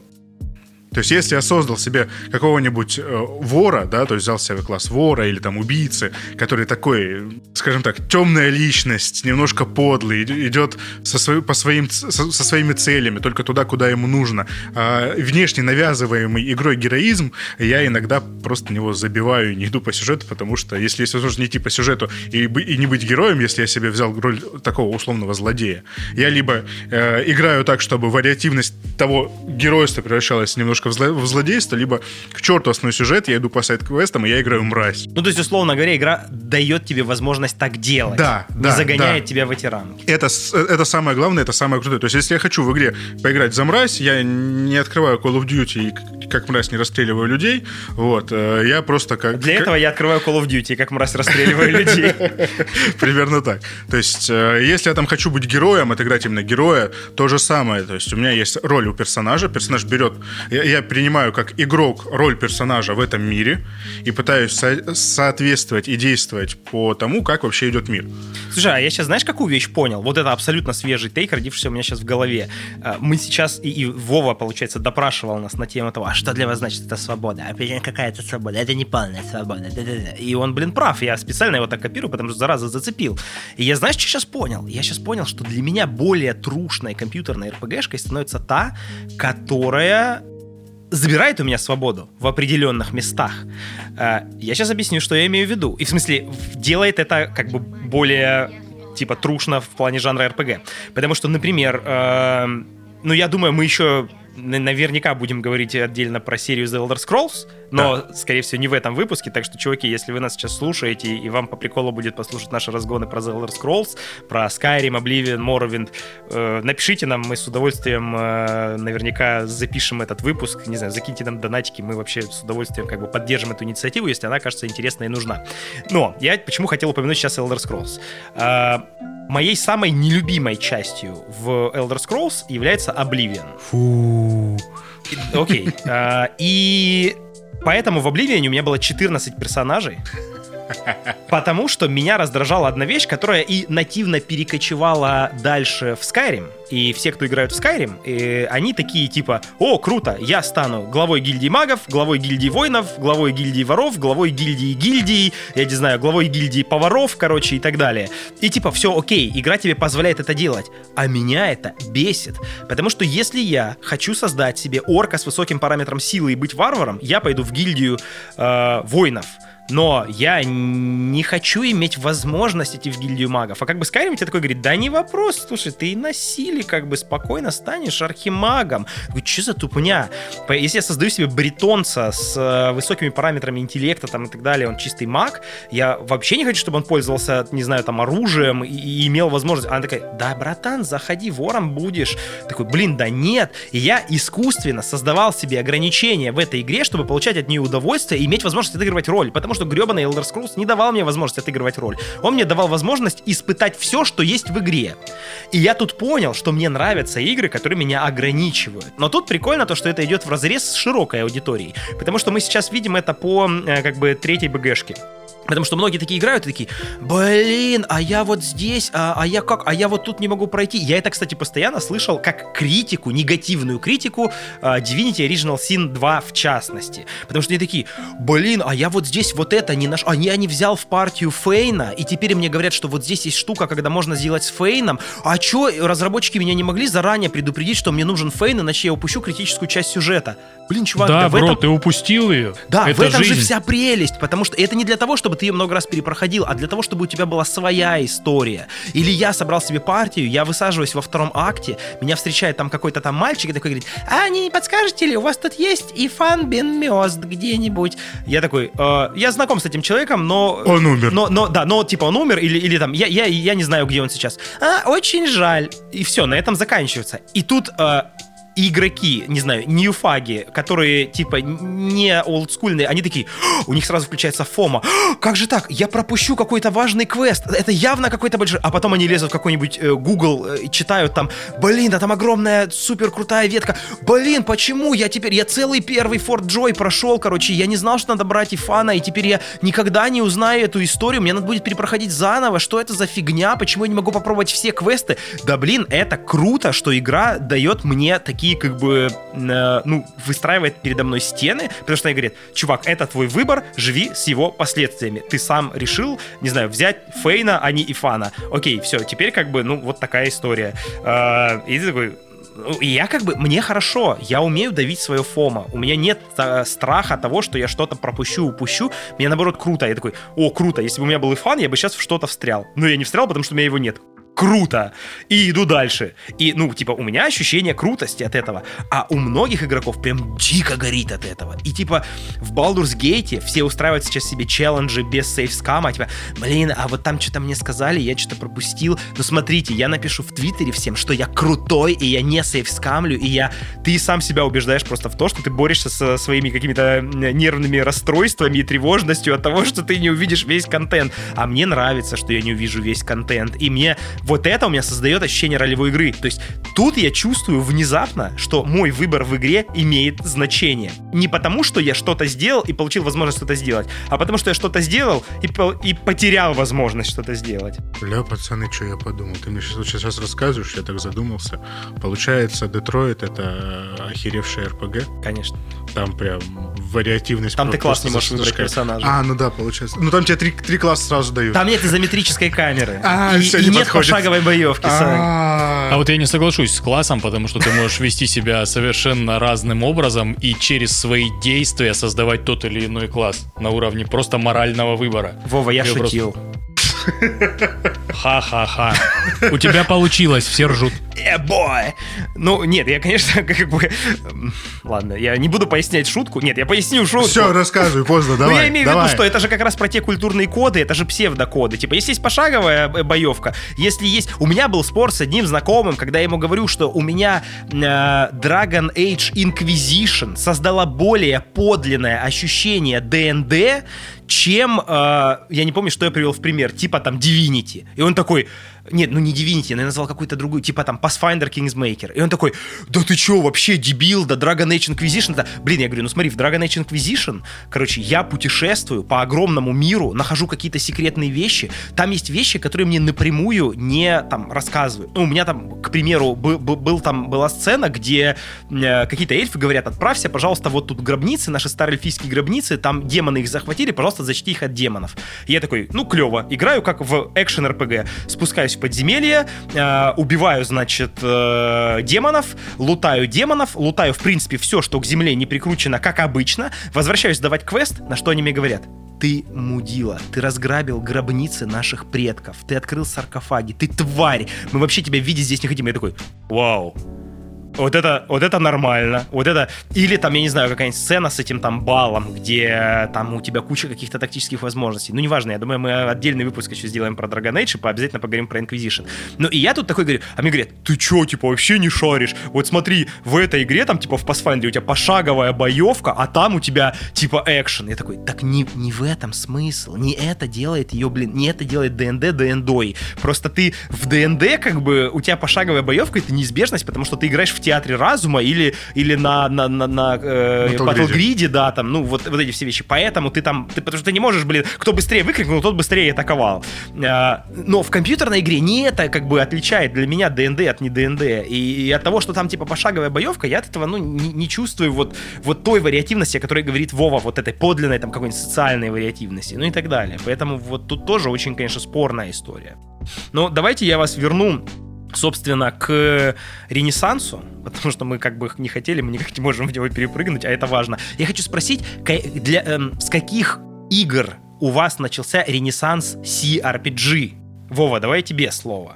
Слушай, сложно сказать, потому что если мы воспринимаем, в принципе, весь этот класс игр как нечто классическое, то я в него вообще играл уже потом.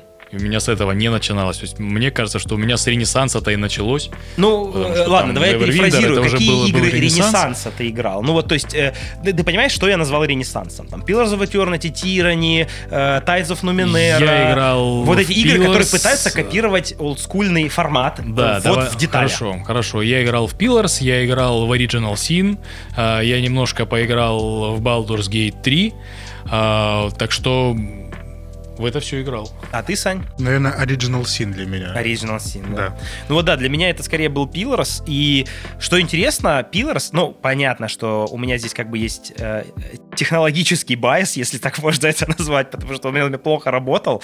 И как бы мне она очень понравилась. Ну, типа, вау, мне возвращает эту всю историю. Можно, типа, разбить лагерь, можно что-то поговорить там с игроками, куча текста. И потом вдруг я сделал для себя отвратительное открытие, что мне так лень все это читать, что, ну, меня настолько не цепляет вся эта, типа, ванильная история. И я такой, о, кайф, кайф, кайф, кайф, кайф. Начинаешь играть и такой, что-то, бля, вот этот мне рассказывает какую-то херню, что-то я какой-то избранный, что-то с какими-то духами я разговариваю, что-то это очень важно, что-то с богами надо, короче, это... Вообще, чуваки, я не знаю, вот скажите, это моя, моя персональная какая-то вот снобическая фигня, или, может быть, это у вас тоже есть? Вот меня лично бесит, что во всех этих играх я все время должен ну, как бы создавая персонажа, решать какие-то вопросы на уровне богов. В Divinity тебе говорят, чувак, ты обладаешь магией истока, ты должен возвыситься к божественности, ты будешь разговаривать с богами, ты решаешь судьбы вселенной. Э, э, тебе эти самые в Pillars говорят, там во вторая часть вообще начинается с того, что ты там на божественном плане, а, вот боги, ты знаешь богов. Я, блядь, я не доиграл первую часть, и вообще начав играть вторую, я не понимаю, о чем вы мне говорите, кто эти боги, что происходит, почему опять какая-то невероятная эпическая божественность, я не знаю, что там еще. И вот это меня очень сильно раздражало, вот этот классический троп, что если мы играем в героическое фэнтези, то мы должны сразу со старта поднять ставки на уровень богов. Да блин, чуваки, ну я, ну я понимаю, что как бы ставки должны быть в игре. Я не должен быть просто чуваком, который шароебится по карте и там что-то там делает, пытается себе на пропитание денег собрать. Ну блин, почему сразу я должен решать вопросы богов? Почему вот на мне, чуваке, который случайно оказался в этой темнице или приплыл сюда на корабле, висит судьба всей вселенной? Ну какого, ну можно как, ну типа градус понизить, чтобы, ну типа, и в этом смысле мне очень зашла, я просто дико влюбился в Тиране. Я не знаю, кто из вас в Тиране вообще играл? Я вам сейчас расскажу, чуваки. Потому что Тирани, она, ну, как бы визуально, э, она выглядит так же, как там Pillars, она на идентичном движке работает. Но там история в том, что там ты играешь за силы зла, условно говоря. Там есть некоторая злая империя, тебе как бы фактически говорят, что она достаточно злая, что она там всех захватывает, у нее есть там различные фракции внутри, там какие-то типа, э, значит, крутые боевые чуваки, какие-то там культисты, которые промывают всем мозги и так далее, и так далее. И у тебя там роль, э, не помню, как это называется, арбитра или там типа судьба, не судьбоносца, короче, короче, вершителя. Они это называют вершитель в русском переводе. В общем, смысл в том, что это чувак, который как бы работает при суде, условно говоря. То есть есть некоторый верховный суд этой империи. И вот э, там есть несколько крутых тейков, которые для меня поменяли эту формулу. То есть, э, ну, как бы с точки зрения механики то же самое, что и Pillars, то же самое, что вся эта фигня. Но, а, значит, э, у тебя начинается с предисловия, которое ты разыгрываешь чисто в текстовом виде. Каким образом? Тебе показывают, значит, некоторую стратегическую карту, такую буквально отрисованную, то есть там стоят свечи, там какой-то кубок, и, значит, у тебя такая пергаментная карта, на которой стоят какие-то объекты. Тебе говорят, наши войска отправились вот в эти там земли, и такая, пум, появляется там, значит, типа войска, вот ты там был при этой битве, и вот там произошло вот это, вот это, ты сделал что? тебе говорят, вот мы тут напали на библиотеку магов, а, и, значит, вот мы там тра-та-та-та-та, а вот ты дальше сделал что? И там у тебя варианты там. И я, значит, принял решение, когда мы их захватили, значит, на них, на всех там какое-то заклинание или что-то, короче, сделать их немыми магами, чтобы они не могли колдовать там. Или да я сжег эту библиотеку к херам собачьим и так далее. И вот у тебя там есть какой-то набор действий, как, типа, действовала империя, захватывая земли. И потом через какое-то время тебе говорят, вот сколько-то там лет ты участвовал в этих боевых сражениях, ты принимал решения, которые влияли на мир, и потом, как бы начинается игра, ты создаешь персонажа, и ты оказываешься в этом мире. И ты оказываешься в мире, который ты как бы скрафтил своими стратегическими решениями в самом начале. То есть ты, получается, не только персонажа создаешь в начале, но и мир создаешь в начале. Потому что если ты сжег библиотеку, ты приходишь, и, ну, ее там нет, там все сгорело, там трэш, угар и садомия. А если ты не сжег, но, например, всех магов лишил возможности колдовать заклинания, то они там в виде каких-то рабов на рудниках трудятся, что-то еще, зато теперь там есть там целый какой-то город и так далее, и так далее. Ну, вот такие какие-то там были приколы. Но это первое, что мне понравилось. Второе, что ты, условно говоря, играешь с перспективы злодея. Это не значит, что у тебя всегда злодейская тактика, и ты все еще можешь быть хорошим парнем, который, условно говоря, работает на какую-то условно злобную, злобную империю, но ты как бы вершитель. Ты такой, типа, моя задача рассудить по факту. И ты вкатываешься сразу с яйцами. То есть ты приходишь в шатер главнокомандующего войсками. И не как обычно в этих РПГшках, где тебе говорят, боги тебя избрали, чтобы ты... А теперь э, найди возможность, как отравить стражника, чтобы он обосрался, и ты смог зайти туда и кого-то убедить или подкупить. Нет, я вхожу, блин, с колена. Типа, так, о, блин, нам прислали вершителя, генерал сейчас вам отчитается. Ты такой, ну, нихера себе, окей, вот тут я верю, что, ну, как бы, мне дают возможность решать какие-то вопросы.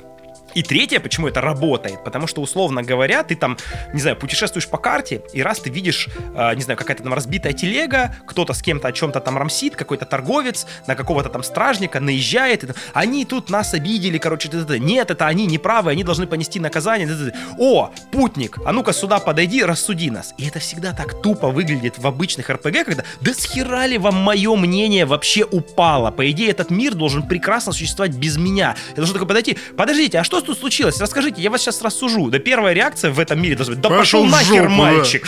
И, а, а как бы, а тут ты такой подходишь и такой, так, минуточку, вообще-то я вершитель, присланный тут трибуналом. И такие, оу-оу-оу, а, вершитель, а не могли бы вы сказать, кто из нас прав, а кто виноват? И ты такой, типа, поговорил с одними, с другими, принял решение, это повлияло на мир. И такой, окей, верю. И в этом смысле, как бы, тирания очень органично для меня работала. Это был такой глоток свежего воздуха, это, это интересный сюжет. И, конечно, там много моментов. То есть ты, в конце концов, можешь и против империи повернуться, и максимально к ней, и, и как злой персонаж действовать, и как добрый. То есть она тебя не ограничивает возможности развития событий, э, и компаньонов, персонажей, и много чего еще. Но это было оригинально. А, блин, все остальные, опять какие-то судьбы человечества. Я, блин, начал играть во вторую Pillars, я поиграл чуть-чуть, и она меня так выбесила, потому что я такой начинаю какие-то опять божественные распри, чуть не уснул на вступлении. Потом такой, о, корабль, о, круто, корабли крушения, мы куда-то отправились, мы что-то едем, здесь на нас напали бандиты, о, о, класс, класс, класс. Потом опять какая-то эта божественная мутота, да, такой, да, вы чё гоните, ну, come on. Вот в первой Divinity Original Sin это как-то еще было, типа, то ли не так навязчиво, а во второй это уже стало более навязчиво, и это тоже меня начало бесить. И я поймался на мысли, что мне очень нравится игра, механически, она просто идеальная, она прекрасная, она дает тебе массу, супер, это, это конфетка. Но вот сюжет, в котором она происходит, вот, вот настолько похуй плюс поебать вообще, что там происходит, я просто не могу. И когда начинаются основные ветки квестов, и я выслушиваю всю эту историю, я такой, блин, да я засыпаю, да насрать вообще, дайте уже поизучать мир. Но я знаю, Вова, что у тебя какие-то похожие есть тейки сейчас в адрес третьей БГшки, ну, или, по крайней мере, на тему вот этих тропов избитых. Ну, в целом, э, хорошая у тебя мысль э, была вот э, как раз к слову «должен». А, то есть, и по сути здесь можно было ставить точку, потому что с какого перепуга я вообще в принципе должен. Вопрос не в том, там, следовать ли богам или не следовать ли богам. Почему я просто должен кому-то что-то в этих играх. да. А, И если говорить о избитости, о том, э, как выстраиваются игры, вот чисто мое наблюдение, что э, мне не дает покоя и почему у меня появляются те же самые ощущения, как и у тебя, в плане того, что нет, играть в это не хочется. А, потому что мне кажется, что попытка компьютерных игр а, скопировать вот эту вот вариативность, а, потрясающую многогранность а, реального мира или вот живых настольных игр, она привела к тому, что а, люди начали копировать все очень условно. То есть, если взять там какие-то классические игры, даже тот, э, тот же самый Baldur's Gate или э, еще что-то пораньше, а, там прослеживалась четкая история, связанная с тем, что у нас есть некоторое зло и есть некоторое добро. Окей, всем это было понятно, все было замечательно, люди играли. Потом в какой-то момент это начало надоедать. Когда это начало надоедать, у персонажей начало появляться второе дно. Мы начали выяснять, что, о, оказывается, темный властелин, он уже не такой уж и темный, потому что, вау, у него есть какие-то потрясающие Серый мотивации властелин. да, быть темным, и если ты чуть-чуть больше про него узнаешь, ты чуть ли там не становишься на его сторону, и все это очень круто, свежо. Такой, Блин, ну а жаль пацана, он вообще такой нормальный Да, был, его да, просто в детстве да. обижали, поэтому он, Он вообще-то Слушай, а, своих это, защищал. стокгольмский синдром такой, а че я с тобой все время сражался? Слушай, ну по факту же, ну мудаки эти все паладины, давай их победим. нахуй». Да, паладин, который на самом деле там весь день охраняет б- ворота, там сэр Лотар из второй готики, на самом деле на поверку оказывается алкоголиком, который там э, и еще и спа- спаивает э, каких-нибудь соседских детей. Но главное, в готике ты не такого не было. гражданин. Ну, условно, что такое, что такое могло быть. И в какой-то момент эта история действительно казалась очень свежей. Э, и с определенного момента игры просто начали паразитировать на наличии второго дна у персонажей. А, И вырождается это в то, что теперь, когда мы видим игры огромного масштаба, у нас э, есть возможность теперь э, а, получать такие же игры, как Baldur's Gate 3, это второе дно начало появляться у всех персонажей. Обязательное условие. Обязательное условие. Иначе И тебе ты скажут, уже ждешь а что его». так банально, а где вариативность? Да, а я а?» хочу банальности, понимаешь? Я, приходя в город, хочу ощущать себя в реальной жизни. И да, иногда кузнец — это просто обычный кузнец. Он не должен ночами есть девственниц, просто потому что он типа днем добрый персонаж, а ночью должен стать злым. И когда я в Baldur's Gate 3 прихожу в рощу Хотел друидов... я просто уточнить, а как именно он ест девственниц? Ну ладно, я оставлю. С какой это. стороны тебя интересует? Ну да. А, И когда в Baldur's Gate 3 ты приходишь в рощу друидов, и выясняется, что вау, а друид не такой-то добрый, потому что вот он сейчас угнетает там этих несчастных тифлингов, а где-то есть добрый друид, которого... Это не спойлер, поэтому, потому что это первые пять минут игры. Ну и ладно. Да даже если и спойлер, да идите в задницу. Вы что, не хотите вообще. послушать? Да. Ну Ну, да. не, слушай, ну похер звучит неуважительно к нашим слушателям. Я просто хочу сказать, чуваки, ну come on, вы слышали, сколько вообще в Baldur's Gate 3 контента? Я думаю, если Вова сейчас расскажет Что-то, двойное да. дно одного из друидов, никто из вас Да, тем более, что я его, я его не «Ебать, рассказал. он был плохим. И вот в этом же история, что теперь у нас в обязательном порядке, как в фильмах от Amazon обязательно должны появляться цветные и нетрадиционные товарищи. А, здесь Тифлинги, у нас обязательно... Тифлин- чё- черные тифлинги.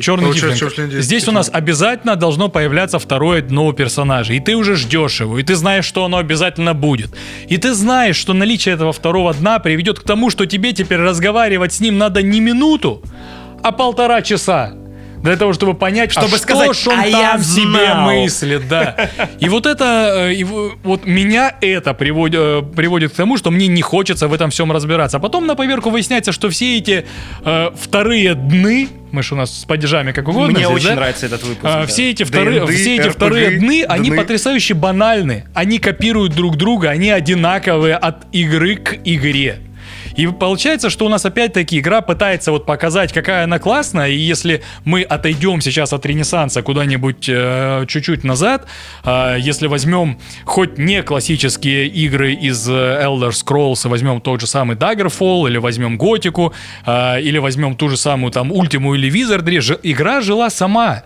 Игра вообще не знала о том, что приходит персонаж, ей было плевать, ты заходишь туда маленьким игроком, что, кто-то там зашел, а, ну хорошо, походи там, докачайся до 10 уровня, потом посмотрим. Слушай, ну Ультима же вообще, э, если я помню, блин, забыл, как звали этого разработчика, этого э, отмороженного гения, филантропа и плейбоя, он же вообще делал ставку именно на это, типа, я хочу сделать, типа, симуляцию мира и запустить игрока в симуляцию мира. И вот это было как бы новшество. Я, правда, в Ультиму никогда не играл, но очень много о ней слышал. И я уж не знаю, насколько это работало, но тем более, что Ультим все-таки несколько, но вот в этом же была и фишка.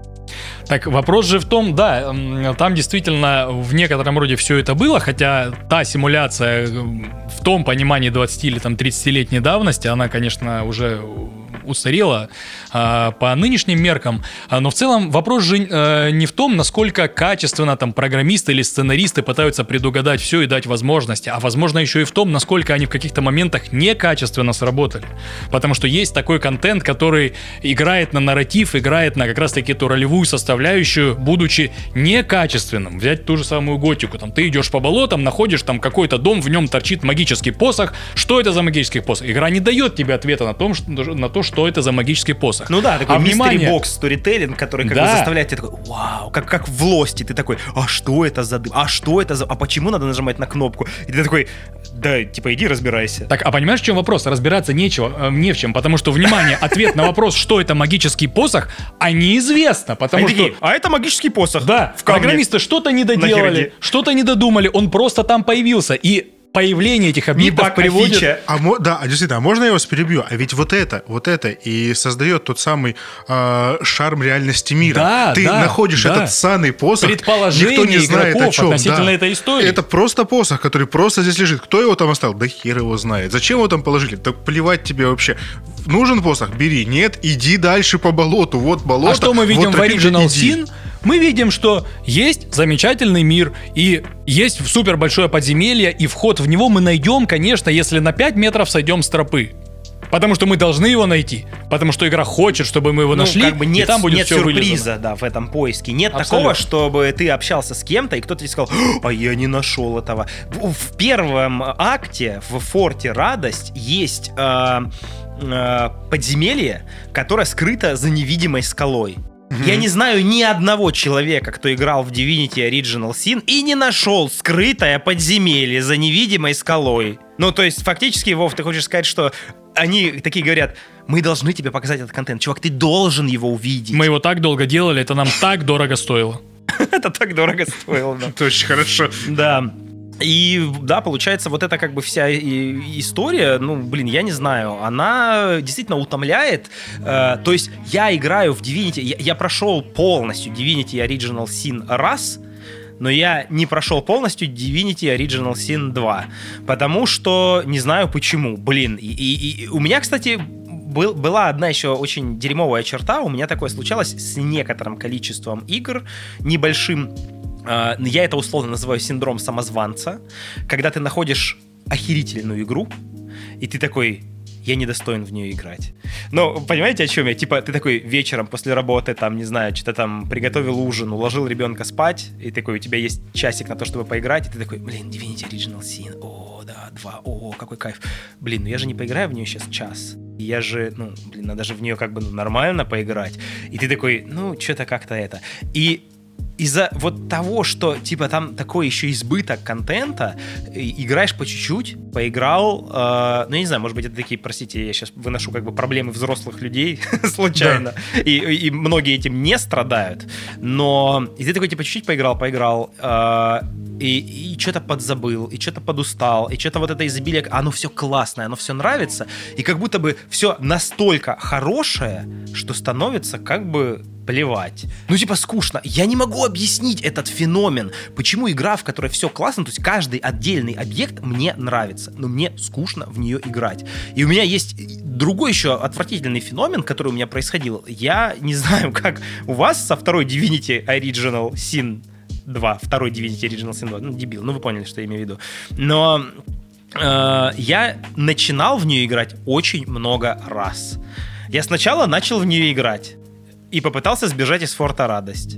Потом мне написали пацаны, вау, круто, давай создадим персов. Я «Пф, конечно, давай создадим новый сейф-файл. Создаю нового персонажа, начинаем играть с пацанами. Проходит какое-то время, блин, что-то у меня работа, у меня не получается играть, ой, что-то мы не будем сейчас играть без Паши, давайте, может быть, потом соберемся, типа, поиграли там два вечера, забросили такой. Потом такой, блин, ладно, о, слушай, а я могу уже на плойке сейчас поиграть на двух контроллерах с женой. Создаем новых персонажей с женой, начинаем играть. Что-то, ой, что-то, короче, нет времени у меня, нет времени у жены, такие не собрались. Блин, ну, что-то я уже не помню, что у меня там было на первом прохождении. Я снова создам нового персонажа, буду играть сам. Начинаю играть сам, жена такая, что ты без меня играешь? Такой, ладно, давай вернемся цветов. У меня что-то куча сейвов, где я, я не знаю, я покидал и не покидал Форт Радость какое-то несметное количество раз, и я всего лишь один раз выбрался из первого акта.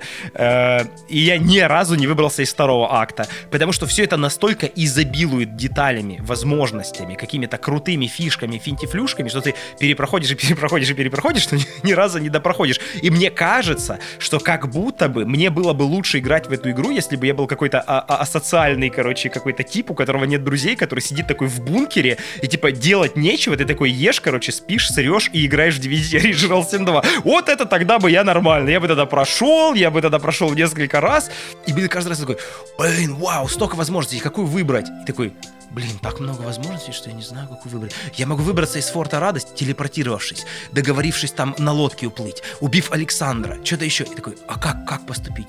Блин, да не знаю, никак не поступлю. Не буду убегать из форта Радость. И тут хорошо. Похожу еще, поговорю с персонажами и что-то такое. И, и из-за, наверное, вот такого дурацкого подхода, который я начал культивировать в ее игре. Ну, то есть это ну, не та игра, в которую надо играть вот так, как в игросервис. А, к сожалению, у меня так получалось в нее играть. Эм, негативно работает эффект именно CRPG. Потому что э, один раз, когда я проходил, э, я что-то играл, играл, играл. Там, вот с женой мы проходили. И, короче, забросили. Э, мы там дошли до лагеря этого сопротивления, не помню, как они там себя называют. И вот искатели. Такие, да, искатели. Вот найди Гаррета.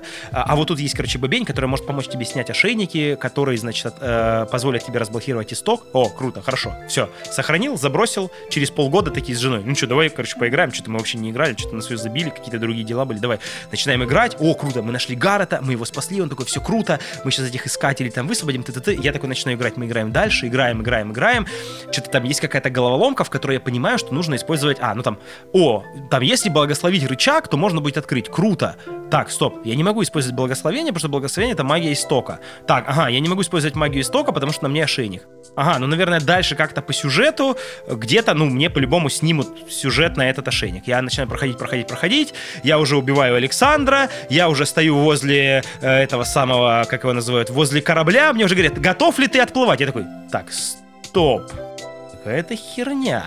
Но если я готов отплывать, я, скорее всего, я понимаю, что я сейчас попаду во второй акт, и, скорее всего, я понимаю, что я не вернусь в Форт Радость.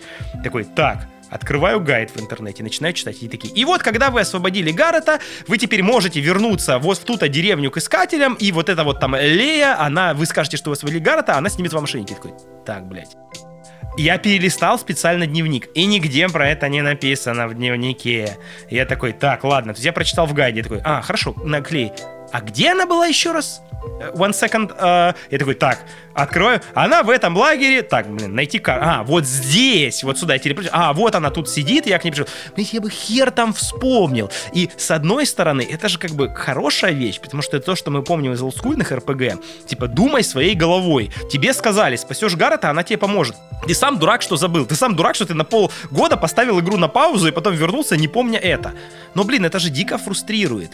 И э, я понимаю, что вот эти игры, они, с одной стороны, трушные, олдскульные, но они создают огромное количество фрустраций для меня, одних фрустраций, для новых игроков других фрустраций. Типа, ой, а как же так? Я не выбрал Ифана, и теперь я не могу здесь пройти. Вот эта фома у них включается, что-то еще. Куча разных фрустраций. Фрустрации в бою, фрустрации в пояснении квестов и того, что надо делать дальше. Это случается постоянно, и типа, какого черта? Как, как с этим жить вообще? Я не понимаю. Вот пока мы здесь сидим, брюзжим, а, наш коллега, кстати, замечательным образом проходит вторую Original Sin 2. Ну, понятно. Не, это БГшка третья. Он а это она и есть. И, кстати, я сейчас только понял, насколько э, БГ-3 вторично, когда ты проговорил про ошейник. Потому что, когда ты начнешь играть в БГ-3, ты тоже будешь снимать ошейник в самом да начале. твою мать! Ну, только ошейник будет немножко другим, но, по сути, логика та же самая. Ну, опять же, а, Лариан такие, так, так, у нас брифинг, собираемся. Мы должны придумать оригинальный сценарий для... Ошейник! Оригинально! Э, э, Ново, свежо! Да, да, да, да, да, круто. И вот это вот, как это? А давайте возьмем какую-нибудь оригинальную историю из Dragon да, Давайте, да, да, из Dungeons and Dragons. Давайте возьмем что-то еще такое. А давайте еще раз тему с ошейником. такой, чш, повышение. Подождите, подождите, а давайте еще богов туда добавим. Вот и, и, и замут, чтобы вот, вот боги, короче, вот это вот, вся эта история. Надо вперед. Избранный, мир надо спасти. Есть вот боги в Baldur's Gate 3, честно скажи. Мы избранные богами. Ну, я надеюсь, пока что нет. Я еще не прошел первый акт. Да, ну, может быть, Baldur's Gate 3 наконец-таки искупит для меня эту вещь. Э, Вот. Э, Кстати, раз уж вот сейчас коснулись Baldur's Gate, я хотел сказать еще одну вещь, которая меня дико бесит, потому что мы как бы понимаем, что Baldur's Gate напрямую связана с будущим жанра CRPG. Хорошо это или плохо, как бы время покажет. Но есть пока вещи, которые меня подвымораживают. Это на самом деле не сильно связано с проблемами CRPG жанра, но может быть косвенно. Но э, нам троим, как снобам, игравшим в ДНД за столом, как так сказать, такие типа тру настольные РПГшники. э, Нам нравится Baldur's Gate 3 в том, что она прям очень сильно копирует эм, правила редакции. систему. Ну, во- вообще, пятый. А, а потом ты такой заходишь в Твиттер, читаешь и такой, блин, да чё за какая-то фигня, ячейки, заклинаний, кому это надо? Вы что, не могли мне нормально ману сделать? И ты такой, блин, чувак, да меня уже блевать тянет от маны. Слава богу, сделали ячейки заклинаний.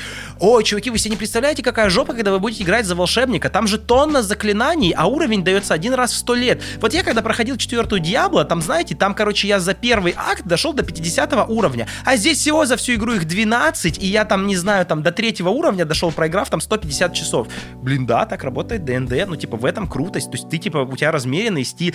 И я когда получил уровень, мне сказали, что я должен выбрать одно из 50 заклинаний. Одно, Карл! Такой, да. Как? Там столько всего написано, непонятно, как это работает. А я, ну, я понимаю, что, ну, я на самом деле в этой ситуации не прав, потому что я такой просто, да come on, я наизусть знаю книгу игрока, я знаю все эти, блин, заклинания. Я такой просто, э, когда, когда Коля начинал играть, и э, он показывал мне, как он создает персонажей, я просто такой сел и говорю, я сейчас тебе в Baldur's Gate 3 в редакторе персонажей за 3 минуты воссоздам полностью твоего персонажа. Просто тык-тык-тык-тык. Я первый раз перед собой вижу Baldur's Gate 3, и я знаю, как создать здесь персонажа любого. Я могу это сделать за 3 минуты. И я такой в шоке. Первый раз РПГшка компьютерная, в которой я не сижу час в создании персонажа, я сижу 3 минуты в создании персонажа. Думаю, what the fuck? А, Если продолжать историю разгонов про то, что бесит, э, есть у меня один очень важный тейк, который бесит меня безумно. Это тейк, касаемый э, реакции мира на тебя. То есть, О. когда ты заходишь в ролевую игру, мне очень понравилось, что ты рассказывал про... Еще раз, как игра называется? Я даже подумаю, поиграть, где... Виза? ты- А, нет, или... Там, где ты, ты, ты- оказываешь своими поступками влияние на будущий мир. А, это Тирани. Тирани. Надо будет посмотреть, поиграть. П- Тирани Звучит очень круто. То есть ты в- в- в- очень не хватает в э, РПГ именно реакции мира на твои действия. Безумно не хватает. Когда ты совершаешь что-то, ты как-то действуешь, как-то живешь в этом мире, а мир чаще всего на тебя реагирует никак. У меня Divinity, наш любимый. Второй? Второй, Original Sin 2. Э, вообще, просто любимый момент этой игры, когда я спускаюсь э, в, в этом городе второй акт, э, я прихожу в казарму э, магистров, говорю с магистром на первом этаже, спускаюсь в подвал, там, где камеры, говорю с магистром на втором этаже. Я думал, камера, знаешь, как камера видеонаблюдения. Не, Меня не. же переклинило. Чё? Другие камеры. А, Разговариваю с магистром на- на- в подвальном этаже, мы начинаем с ней рамсить.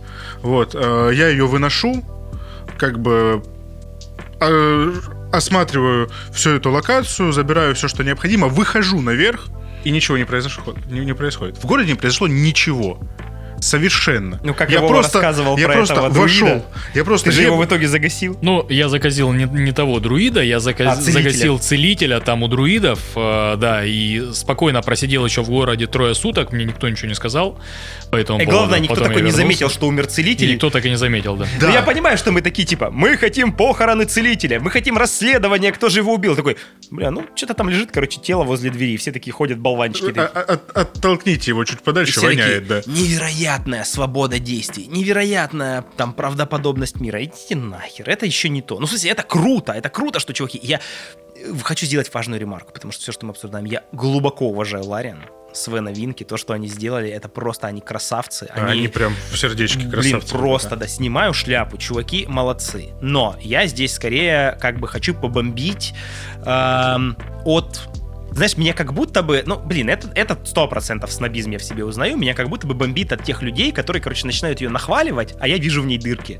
И я такой, типа, они сделали великолепную работу, но это не великая игра, и, типа, насколько бы она мне не нравилась, я, к сожалению, со своим бэкграундом вижу все эти минусы, нюансы и так далее. И вот такая же сейчас история, понимаешь, она как будто бы меня начинает немножко подбешивать от третьего Baldur's Gate. Потому что прямо сейчас в интернете радостная истерика по поводу ДНД подобия Baldur's Gate 3. И все просто дрочат на то, как же это оригинально и необычно. А я такой, да все понятно да все окей, да все в порядке. Я вот э, э, видел один видос, где чувак разгонял на тему критики э, Divinity Original Sin 2, и он такой говорит, тут так э, все неочевидно. Я в какой-то момент подхожу дергать за рычаг, и там написано И рычаг вау, не... открывается нет, дверь. Нет, нет, нет. И такой, и там появляется надпись «Рычаг не поддается».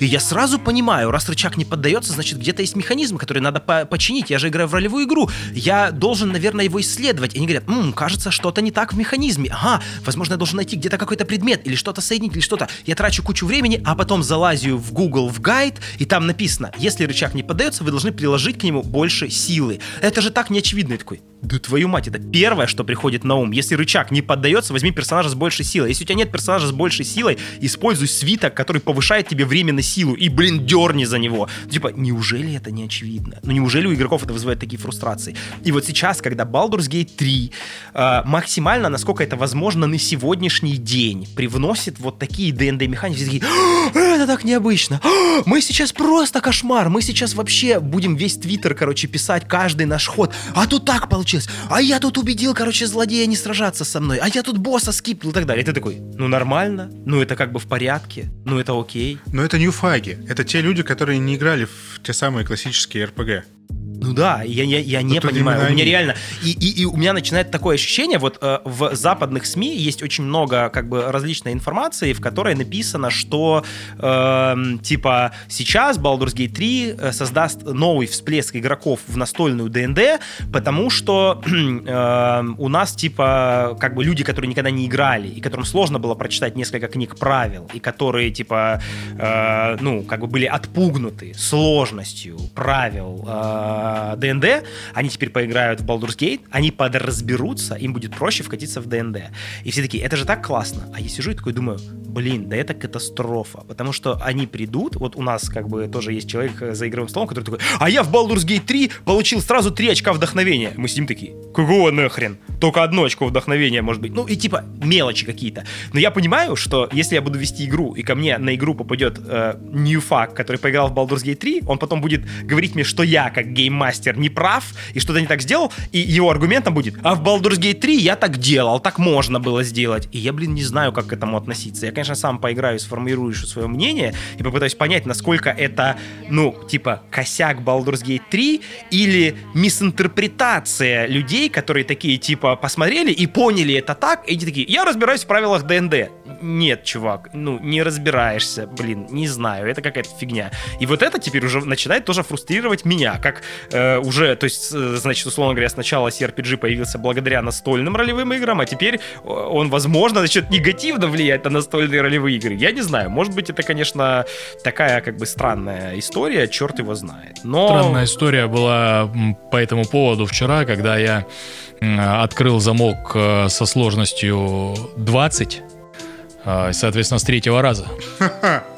И вот это меня, конечно, очень сильно удивило. То есть персонаж, который вообще не умеет, ну, не обладает там никакими дополнительными навыками. А, Просто у меня было три э, набора отмычек и э, замок э, на, со сложностью с броска 20. Соответственно, я кинул кубик три раза, на третий раз у меня выпала двадцатка, я открыл замок и прошел. Прекрасно. То есть мы, по- получается, попадаем в этот... в... Чувствую, чувствую, знаете, тянет, тянет ветерком откуда-то из э, Сиродила. Вот, когда можно было... Просто если у тебя есть 40 отмычек. Не-не, ты, ты просто э, доходишь до того, что получаешь э, отмычку гильдии убийц, по-моему, э, от, от- отмычку Ноктюрнал. А, да, да, да, Универсально да, не подходишь и, и- и просто, за- закли- просто прокликиваешь автооткрытие, и у тебя в конце концов клац, дверь открыта. То есть не Ну, надо типа, вообще что-то мне париться. лень вообще сейчас Да, взламывать. Да, да. тык, Вот тут, тут, тут то же самое, просто Блин, ну это вообще какая-то хрень, что можно Накупаешь типа, тысячу отмычек и на пошел. количество раз, как это вообще булшит полный. Вот. Но все равно, как бы, несмотря на это, то, что мы как бы так попытались ущипнуть э, Baldur's Gate, надо понимать, что они, конечно, работают на уровне индустрии, э, хотя и, я не знаю, по-моему, невозможно не коснуться сейчас истории того, как, э, типа, Baldur's Gate 3 дизраптит индустрию. И, я не знаю, впервые просто мне именно Вова рассказал эту историю, вот такой, а ты слышал, что там все разработчики сейчас, короче, накинулись на Лариан, что Лариан, типа, такая мега мощная студия, что смогла это сделать, и вообще не мерьте, значит, у них так сошлись звезды, и я такой думаю, что за вообще херня? Я не знаю, Вова, ну расскажи поподробнее про всю Ну, я так уже сейчас тоже этого не помню, но смысл был в том, ну, что... Там Blizzard, там, я не знаю, какие-то другие крупные компании, которые мы знаем, как мега AAA монстры. Да, причем это компании не просто там какие-то инди-студии маленькие, которые там боятся, это действительно серьезные студии разработчиков, они написали, а, там, по-моему, открытое письмо или что-то своим а, покупателям, игрокам о том, что вот да, сейчас э, выходит выходит Baldur's Gate 3, но это не новый стандарт индустрии, а это такой э, некоторый феномен, который потом не будет повторяться, потому что, и дальше вот эти потому что, конечно, убивают. Потому что мы же привыкли, вам же игрокам нужны плохие игры с багами. Вы сейчас получили феномен, как говорит да. Вова. Во-первых, в ней нет багов, во-вторых, она классно работает, она интересная. Ну, ну, так не делаются игры, у нас так не принято. У нас тут в гильдии разработчиков так не принято. И ведь э, э, Лариан, они, ну, как бы сейчас многие такие говорят, ну вы понимаете, сейчас 400 э, человек работало над проектом, бла-бла-бла. Это же нифига не инди-студия, бла-бла-бла. Из-за этих гадов мы сидим без работы, вот скоро Нет, ну, будет. Ну, ну, ну наверное, что... но как бы это вчера еще инди-студия э, людей, которые с любовью делают игры. И они такие, не, слушайте, ну у нас в индустрии не принято, чтобы игры вообще-то делали с любовью. У нас вообще тут индустрия, знаете ли. У нас, блин, ну это такая комическая фигня. То есть, наконец-таки сделали игру для игроков, игроки, которым кайф, вот, которые любят настолку, которые все эти вещи любят. И, и тут такая, типа, история. Блин, ну вообще, вообще-то мы когда Diablo 4 делали, у нас, знаете ли, такой херни не было. Ну, у нас, во-первых, не работало так много человек, во-вторых, они не любят игры, во-вторых, как бы мы такие, типа, чё, как-то у нас слишком отполировано, надо бы багов докинуть, во-вторых, надо бы что-то еще какой-нибудь там донатных э, штук закинуть. Это и микротранзакции, да. Микротранзакции, да-да-да. И, блин, я не знаю, ну чё, капец, это, это, это какой-то просто дурдом. А, а еще одна вещь, которая меня убила, ну, понятно, эту тему все уже обсосали, я думаю, тут можно, ну, ну это просто, не знаю, это просто смешно, что, типа, чуваки попытались сделать олдскульную ролевую игру, им сказали, вы что, это не полетит. Потом раз такое полетело, 800 тысяч игроков там, типа, в стиме там одновременно, условно говоря, да, там за первый уикенд, они такие, не, ну это, это какая-то аномалия, ну вы что, хотите, чтобы мы сейчас все игры делали как мы, не сможем делать как Baldur's Gate 3. А, и Лариан обвинили в том, что, ну, блин, вы понимаете, они же, короче, так круто сделали, потому что на самом деле им помогали Wizards of the Coast, и они такие, типа, ну как бы это сказать, э, типа по франшизе ДНД делали, и у них такая была подстеленная соломка, а на самом деле глава студии Свен Винки, он э, обращался к руководству Wizards of the Coast с предложением создать Baldur's Gate еще сразу после релиза первой Divinity Original Sin, первой, первой части, э, и получил отказ. И э, после успеха второй части им удалось только договориться. Но речь шла не о предоставлении лицензии в обмен на процент продаж, а бельгийской студии пришлось заплатить, как говорят, неназванную сумму за права на франшизу лицензии э, Dungeons and Dragons. Прикол в том, что я недавно прочитал, я как бы сам этот твит не застал, но, короче, в Твиттере э, руководитель издательского направления Майкл Доус в Лариан, он опубликовал твит, где он эту штуку рассказал, и после некоторого этого он удалил, короче, это сообщение, но как бы остались скриншоты, и я напоролся на эту новость, потому что все таки «А, им же помогали, и, и он пишет дословно, небольшая деталь, думаю, широко известно, что Wizards of the Coast не финансировала разработку Baldur's Gate 3, на самом деле это мы заплатили за привилегию создать игру по этой торговой марке, то есть, блин, вы накинулись на эту несчастную студию, типа, что у них так сошли звезды, да вы себе не представляете, блин, через какой ад на самом деле они, наверное, проходили, и там вообще как бы на этом-то еще история э, не закончилась, потому что продажей прав компании не ограничилась. Э, судя по всему, издатель также получит отчисления от заработанных на РПГ денег, э, потому что генеральный директор Hasbro Крис Кокс, он рассказал об успехе в рамках общения с инвесторами. Тоже у него там был какой-то пост в Твиттере, он заявил, что Wizards of the Coast заработает на Baldur's Gate 3 больше денег, чем на лицензировании торговых марок для киноадаптации на, за последние 5-10 лет. И при всем при этом, э, как бы мы получаем историю, в которой на этих несчастных Лариан все накинулись, типа, вы такую хорошую игру-то сделали? Это нам что, теперь тоже придется хорошие игры делать? Ну, И конечно, я- это им теперь работать. Ты представляешь себе, это э, увольнять старых программистов, э, нанимать новых. Вообще, вообще, из того, что ты сказал, мне сейчас очень напомнило, Визарды, в последнее время Визарды очень сильно, скажем так, зажрались, и ведут Зажрались. себя они очень-очень-очень некорректно. Многие пошли в Pathfinder к Пайзе, да. потому что Пайзе гораздо лучше работает с фанатами, чем Визарды. И вот сейчас Визарды, они прям себя, как э, когда-то Джей Сапковский по- повел, вот они сейчас ведут себя примерно так же. Типа, ну, ну, мы вам так уж и быть продадим, да, но вы нам еще это отчисление дайте. А потом еще через пару лет скажет, слушай, ну, игра хорошо летит, давайте еще отчисление. Говорит, подожди, мы же с вами договорились лицензию. Не-не-не, давай еще лет, еще, еще Ну, денег на- дай. Нормально же, Да. нормально. Хорошо же же идет, да? Ну что, вам жалко поделиться? Вот на самом деле, да. Вот, поэтому мы скорее, ну, как бы, по- понятное дело, что геймерское сообщество вступило огромным щитом на защиту Лариан, поэтому мы сегодня сели и такие, ну, давайте немножко чуть-чуть подосрем, а то как-то, ну, Не, ну, э, смотри, к чести скажем, мы подосрали, но... Но мы любить и- будем. Любить будем, мы играть будем. То есть я в сентябре точно его покупаю. Ты, я мне точно, мне точно надо допройти Divinity Original Sin 2 наконец. Не. Сколько раз я ее начинал. Блин, ну ты понимаешь, э, что как бы вот да, любим, но вот я же говорю, love-hate relationship. То есть я люблю, э, это все офигенно, но почему, блин, так тяжело я прохожу, я точного ответа на этот вопрос не нашел. Но что-то мне подсказывает, что я не единственный такой человек. Может быть, индустрия меня избаловала. Может быть, я хочу вот этих быстрых развлечений, а, а не вот этого всего. Но, конечно, это, это не вина, не вина Divinity. Она от этого неплохая. Но она, блин, плохая, потому что она слишком правильно сделана. И я начинаю думать, что в этом проблема. Вот смотри, это нормально. Это как нормальное отношение э, двух людей друг с другом. Ты как бы одновременно и любовь, и есть к чему придраться. То есть у меня такое отношение, в принципе, ко всему жанру РПГ. Кстати, игр. да, Я- наверное, ты прав. Я бы, наверное, не придирался ни к, э, к Divinity Original Sin так сильно, если бы я ее так сильно не любил. Если бы мне было Вот. на нее насрать, вот Ты как, бы- например, у меня произошел с Pillars of Eternity 2, которая мне понравилась, ну, такой что-то, ой, блин, что-то... э, я когда-нибудь ее пройду, обязательно. Но этот день еще не настал. И я такой, типа, ну, я не буду про это слишком много разгонять. А вот, типа, блин, Дивинка, ну, она офигенная. Но, блин, сколько же вот, ну, проблемочек, проблемочки, проблемочки постоянно есть. Друзья мои, не, не проходите игры, вы их проходите, их надо проживать. Я вчера в Baldur's Gate 3 нашел замечательный квест, связанный с Бардом, а, с девушкой, которая там не могла закончить песню, я помог закончить песню, и а, честно, три минуты подряд она мне эту песню пела. Это было прекрасно, это был замечательный опыт, и это не прохождение, это проживание. Блин, ну, наверное, да.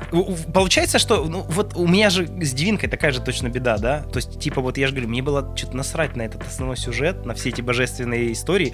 Ну, блин, когда я случайно в каком-то спонтанном разговоре с Фейном с ним переспал, а потом он жаловался, что у него копчик болит, потому что он скелет. Я такой, «Бу, А как потом это ты пошел произошло?» поиграть сюда. Да, как это вообще произошло? Я такой, ну вот типа такие истории запоминаются, и круто, что они есть. А, ну в остальном, да, блин, вот это вот, конечно, выпячивание всех игрушек, которое не позволяет нам почувствовать ее настоящий CRPG, потому что она как будто бы уже сделана такой CRPG для нового поколения. Ну блин, я вот не знаю, мы просто что, мы ноем как старики? Ага, Ну, деды во-первых, сто таблетки процентов взять. да. Да, да, да. Таблетки не забудьте. Я- Что, таблетки? Таблетки. А то начали. И пояс из собачьей Один шерсти. тут начал говорить, Циркониевый браслет. раньше было лучше, раньше были РПГ, сейчас это вот Циркониевый уже браслет на здоровье плюс началось. Плюс три здор- плюс три здоровья минус 4 к харизме. Ну, смотря для кого, для Ну бабок плюс 5. В очереди в больницу. Да, и, ну, короче, не знаю. Вот, то есть, тогда же это, типа, прям поражало.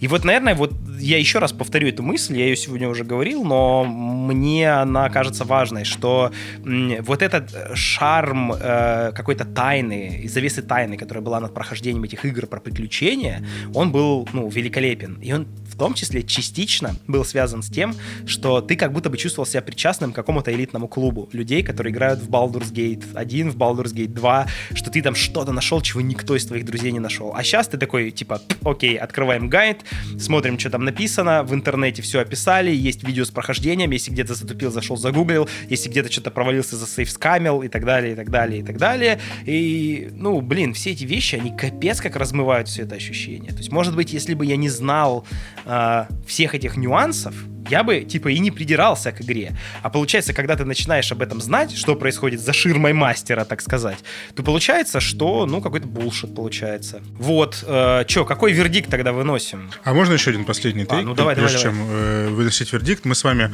обсудили, на самом деле, и классические РПГшки, и немножко про вспомнили, и про экшен-РПГ, и про... Протез вспомнили. Протез, думаю, чай. Какой протез? Чай, да нет, чай, про протез. чай. Ру- руки там, Ну, ноги. или, или так. Так вот, нам еще так задонатила чайная компания ТЭС, поэтому мы вспомнили Да про чай ТЭС. нет, подождите, чайная компания TES, у нас Я будет знаю, интеграция это- от компании TES, когда мы будем про Elder Scrolls Я говорить. не знаю название чайной компании, не суть. В общем, про РПГ про- проговорили, про Диабло-подобные проговорили. Единственное, о чё- что мы упустили, такой важный, большой, широкий пласт, это ММО-РПГ. Пацаны, блин, а как вы относитесь к ММО-РПГ? У меня вот был большой вопрос на сегодняшнюю запись. Как вы к этому относитесь? Говоришь, А, да. да, слушай, у меня сложные отношения с ММО-РПГ. А, Они, как мои отношения с ММО-РПГ начались с World of Warcraft, потому что я его ненавидел. Но это было связано, опять же, с тем, что я старомодный дед, потому что я такой играл в замечательный Frozen Throne и Reign of Chaos, а потом такой типа, что World of Warcraft, это что-то для молодежи. т-т-т». Сейчас смешно, наверное, говорить, что World of Warcraft для молодежи. Ну, короче, типа, я прям был в э, отрицании. Я был в отрицании World of Warcraft, я его бойкотировал. Мне не нравились ММОшки, но на самом деле были ММОшки, которые мне зашли и очень даже. Я играл в э, The Old Republic, которая была э, ММОшкой по вселенной Knights of the Old Republic в Звездных войнах, и мы, типа, играли в нее много, и мне она прям зашла. Но, наверное, потому что там были определенные новые техники, которые отличали эту ММОшку от эм, других ММОшек. В том плане... В том, та- тьфу, э, как Русский у Саши язык. в прошлый раз с русским языком, Да. теперь у меня. В том плане, что... э, э, как бы там была полностью диалоговая система озвученная. Э, В диалоге могли участвовать все персонажи в твоей пати. То есть ты собирался с друзьями, и каждый мог повлиять на какой-то исход диалога. Диалоги влияли на развитие событий. Хотя это как бы происходило внутри твоего инстанса, но это все равно было круто, потому что ты там этого спас, этого убил, что-то еще. И это как бы было ММО э, с элементами олдскульной правильной РПГ. Э, это первое. Э, и вот эти вещи, они как будто бы такие для меня починили на этот... м- Ну и «Любовь к Звездным войнам», конечно же. Починили для меня э, ММОшку, и мы в нее просадили очень много времени. То есть, как бы, да, в нее можно было играть и как ММО, и там были какие-то такие вещи уже, ну, интересные, новые, техничные штуки. Это первое. А второе, это я еще много достаточно, ну, не овер до хера, но по моим меркам человека, который не очень любит ММО, я достаточно много всадил в э, The Elder Scrolls Online. Вот. А, ну и по большому счету, я не знаю, ну, наверное, по мелочи играл в какие-то ММОшки, но э, меня всегда не хватало. Не знаю, Вов, а ты как? Ну, у меня опыта в ММОшках э, совсем немного. Э, Если говорить о РПГ, то я играл только в TES Online, а, совсем немножко во Властелина колец. А, Но по Тесу я могу Я, кстати, сказать, хотел в что... него когда-то поиграть, но я его что-то просто прошляпил. Нет, он хорош с точки зрения изучения мира. А по Тесу я могу сказать, что я всегда пытался из нее сделать сингл.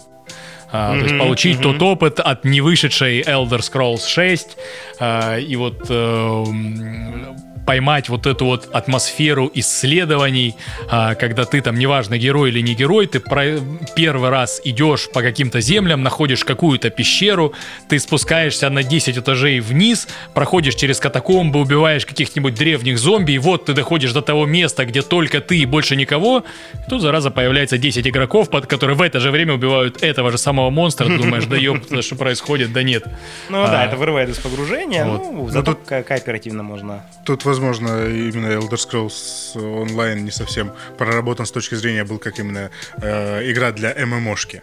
Вот именно. э, тут скорее был именно перен- пере- перенос сингл игры в ММОшку, поэтому получился такой эффект. Э, Что про себя скажу, я очень на самом деле люблю ММО-РПГшки. Э, Ну, сейчас уже не играю давно. Так вот, э, очень люблю ММО-РПГшки. Э, Ну, как люблю. Раньше любил, потому что сейчас на это просто нет времени играть, потому что ММОшка жрет все время, что у Ну тебя да. есть, все возможно. Я играл в Вовку, я играл в Вовку на официальных серверах, как бы, не скажу, что я мажор, но э, вместо того, чтобы пообедать в школе, я э, собирал деньги и оплачивал Blizzard официальный сервер, чтобы поиграть Я думаю, ты не единственный такой. Да. Make love, not Warcraft. Это было прикольно, и также была линейка, если вы помните Lineage, Lineage 2. Да. А, прекрасные игры, прекрасные ММО. Чем меня они зацепили в свое время? Я, как еще раз говорю, я вот как у тебя вот это любовь и ненависть, да, у меня любовь и ненависть, в принципе, к жанру РПГ. И... И ММО, в принципе, к жанру РПГ. А, вообще же. И ММО-РПГ у меня находится Ты там если же. так под конец выпуска камин сделал. Да, вот. э, И когда вышли, когда вышли мошки, когда я попробовал мошку, это было, блин, это было круто. То есть я захожу в мир, где очень много других игроков. Этот мир живет вне зависимости от того, есть я там или нет я там. То есть нет ощущения того, что выходя из игры, я ставлю мир на паузу. То есть это, это- это то, что мне дало ММОшка, это те самые свежие новые эмоции. А возвращаясь туда, я просто возвращаюсь в этот мир на другой день. Тут уже могло много что произойти, да, там.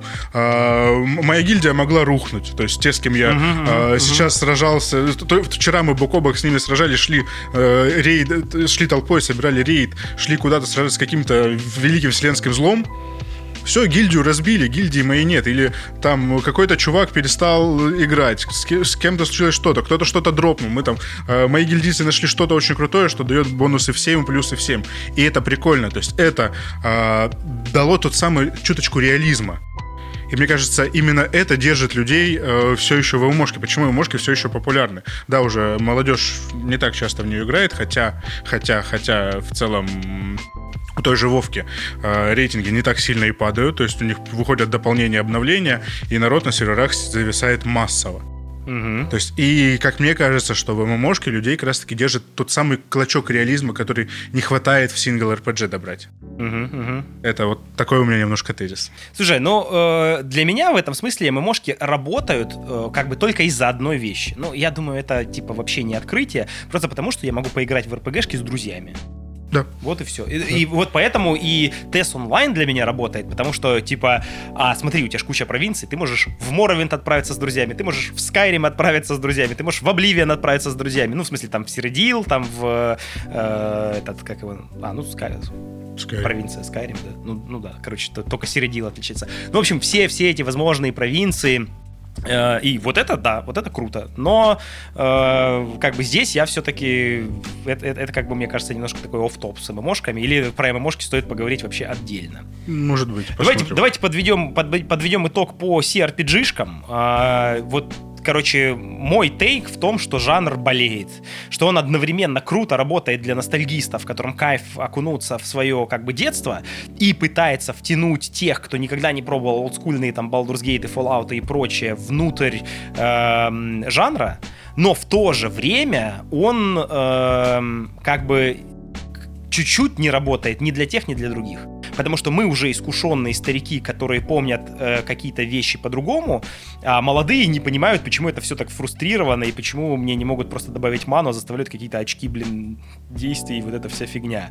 Вот. Это, короче, моя такая главная боль, то, что э, эти игры слишком э, вот try hard to be э, old school games. И вот они настолько сильно стараются, что здесь для меня все начинает разъезжаться по швам, и я понимаю, что, ну, типа, как бы сейчас кощунственно это не звучало, то, что я скажу, но, типа, мне, условно говоря, больше заходит там Dragon Age Inquisition, чем Divinity Original Sin 2, но если вы меня спросите про мое объективное мнение, блин, что такое объективное мнение? Ну, короче, типа, аналитическое, да, я вам скажу, да вы что, Divinity, Лариан, вообще боги, и игра у них про богов. И э, как бы они сделали невероятную работу. И это крутейшая игра. И я ее люблю всем сердцем. Но сяду, блин, по- э, помахать, короче, мечом в Dragon Age Inquisition или, ну, что-нибудь другое. Не- Неважно, подставьте какую-то другую игру. Потому что такой, типа, экшен легкий, когда я могу, типа, сесть вечером, врубить подкастик, постражаться с монстрами, там, что-то такое ра- развлекательное. А тут ты такой садишься, вычитываешь. Блин, ну, come on, я вчера специально сел, э, ну, как бы, чтобы зарядиться эмоциями перед выпуском про CRPG, я сел и поиграл в Divinity Original Sin 2. И знаете что? Я уснул. Я уснул на гребаном нарраторе, потому что ты такой включаешь, и вот эта вот вся история, э, она медленно вздыхает и э, закрывает э, ладонью плечо, из которой сочится кровь, вот этим вот унылым, блин, голосом нарративным. И тут она что-то там говорит, «Э, быстрее, ты должен принять решение. Я такой, «Щ- щ- щ- э, можно уже. Ну, как, как, как бы тупо это ни звучало, мне хочется какого-то экшена. Не в том смысле, что мне хочется в боевку сразиться, а ну, типа какого-то, вот она какая-то что-то такая сонно-размеренная, конечно, классная. Музыка, атмосфера, стилистика, визуал. Ну, что-то я, пацаны, не вывожу. Блин, ну прокляните меня. Вот она мне нравится на бумаге, но я что-то не вывожу и не могу довывести. И, может быть, я сегодня и не смог эм, вытащить из себя как бы тезисы, которые порождают эти проблемы, но, блядь, проблемы есть. А вы что думаете про проблемы CRPG? Вот я хочу от каждого из вас по заключению. И тишина. Ну, конечно. Короче, я понял. Я просто собрал пацанов. Говорю, давайте побухтим про CRPG. Такие, давайте побухтим про CRPG. Че?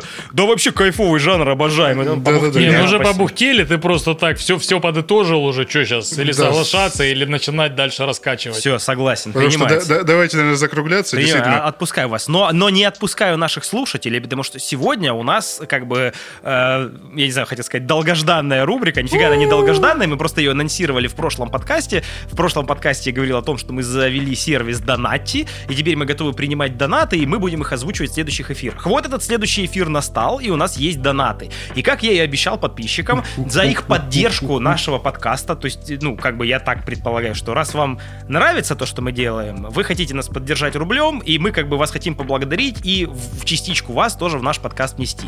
Если вам не нравится, и вы дико бухтите, и поэтому хотите поддержать нас рублем, Да. э, ну, как бы, окей, будем считать это такой, как это... Слушай, слушай, я придумал. А давай, короче, откроем счетчик, да? А, Надо обсудить сумму, короче, сумму, при которой мы закроемся и заткнемся. То есть, чтобы, чтобы лю- лю- люди... Мне кажется, тут нужно делать аукцион просто. Кто даст больше за то, чтобы мы завалили? Нет, но на самом деле я, я почитал донаты, и я вам скажу, что в целом все хорошо, и я позволю себе начать. Итак, у нас есть первый донатер. Я, я думаю, что если бы он знал, что он пишет первый, он бы написал, конечно же, в донате первый нах. А, Это Эдди Од. Од Хороший, хороший ник, мне очень нравится. Од как странный, Эдди странный, Эддиозный, а может быть, ты имеешь в виду, что он звучит как идиот? Да. э, ну, Чувак, я не знаю, в общем, так ты себя мыслишь. Хорошо, странный Эдди или Эдди идиот. В общем, да, чувак задонатил нам деньги, мы сидим, обсираем его ник. В общем, чувак, Эдди, во-первых, спасибо тебе за то, что ты просто первый. Ты первый закинул бабки, ты первый в нас поверил, красавчик, респект тебе, обнимаем. Пишет нам Эдди, запишите выпуск про игровую импотенцию. Я опять сказал, как дед, да, импотенцию. Импотенцию. И, и про секс. На игровой. компьютере, да. На ко- им- Ахм. А, Запишите выпуск про игровую импотенцию. Мой КПД сыграть три игры из 10 приобретенных, в скобках, неважно каким образом.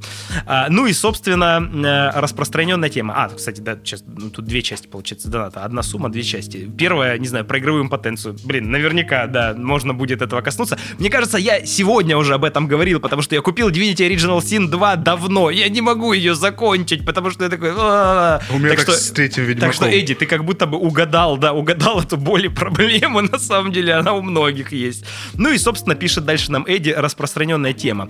Из хейт-игр играл в «Принца Персии 2008», Чувак, респект тебе. Мы его упоминали в первом выпуске. Круто. Может быть, даже сделаем отдельный выпуск. Я уверен, что Саша Боровлев будет с нами. А, дальше он говорит. Sacred 3, э, Street Fighter 5, в скобках сюжетка. Очень неожиданно. Suicide of Rachel Foster, в скобках романтизация педофилии. Вопрос. Спойлер нет.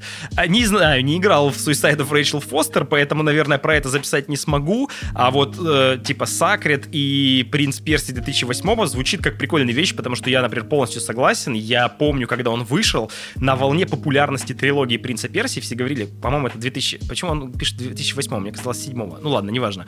Э, тот типа Принц Перси такой, о, какой-то перезапуск, какая-то фигня. Я в него просто влюбился. Это была офигенная игра. Я с удовольствием готов сделать. Не уверен, что это потянет на целый выпуск, но я по-любому эту игру так или иначе притащу. Так что, Эдди, спасибо тебе за первый донат. Все круто.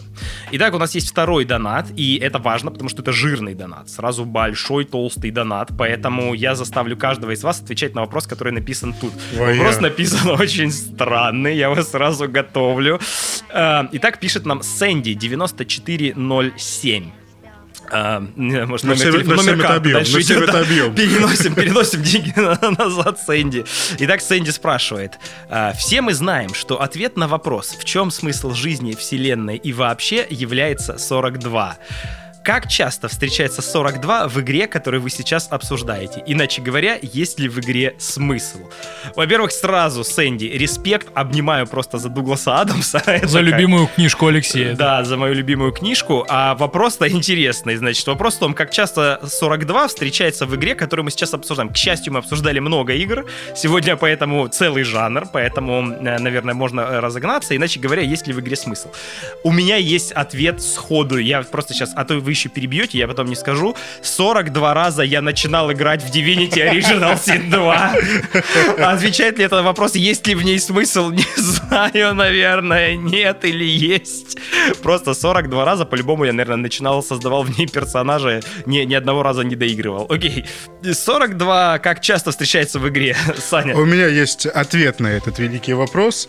А, Я шесть раз перепроходил Oblivion и семь раз пытался пройти э, Divinity Original Sin. Получается 6 7, получается 42. Полу- Поэтому все нормально. 42 есть, смысл есть, все хорошо. А, ну нормально. Знаешь, а я тоже э, вспомнил, что я 6 раз э, проходил Моровинд, и у меня 6 получилось как 4 плюс 2, поэтому, естественно, смысл там тоже есть. О, Все получается. Нормально, отработали. Спасибо, Сэнди, за донат.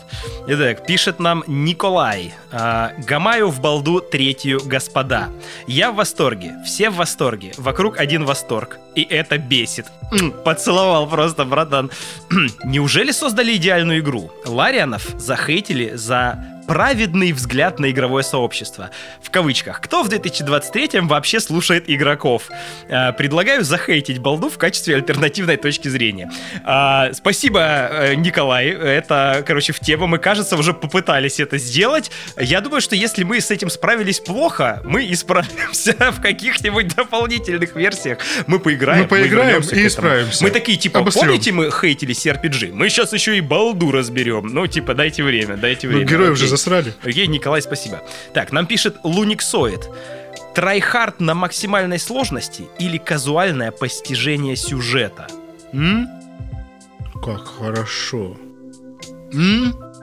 Это прям философский вопрос, я бы сказал. Блин, я, кстати, Это из разряда вил- вилкой в глаз или в жопу раз, Потому понимаешь? что, ну, блин, я хочу и то, и другое.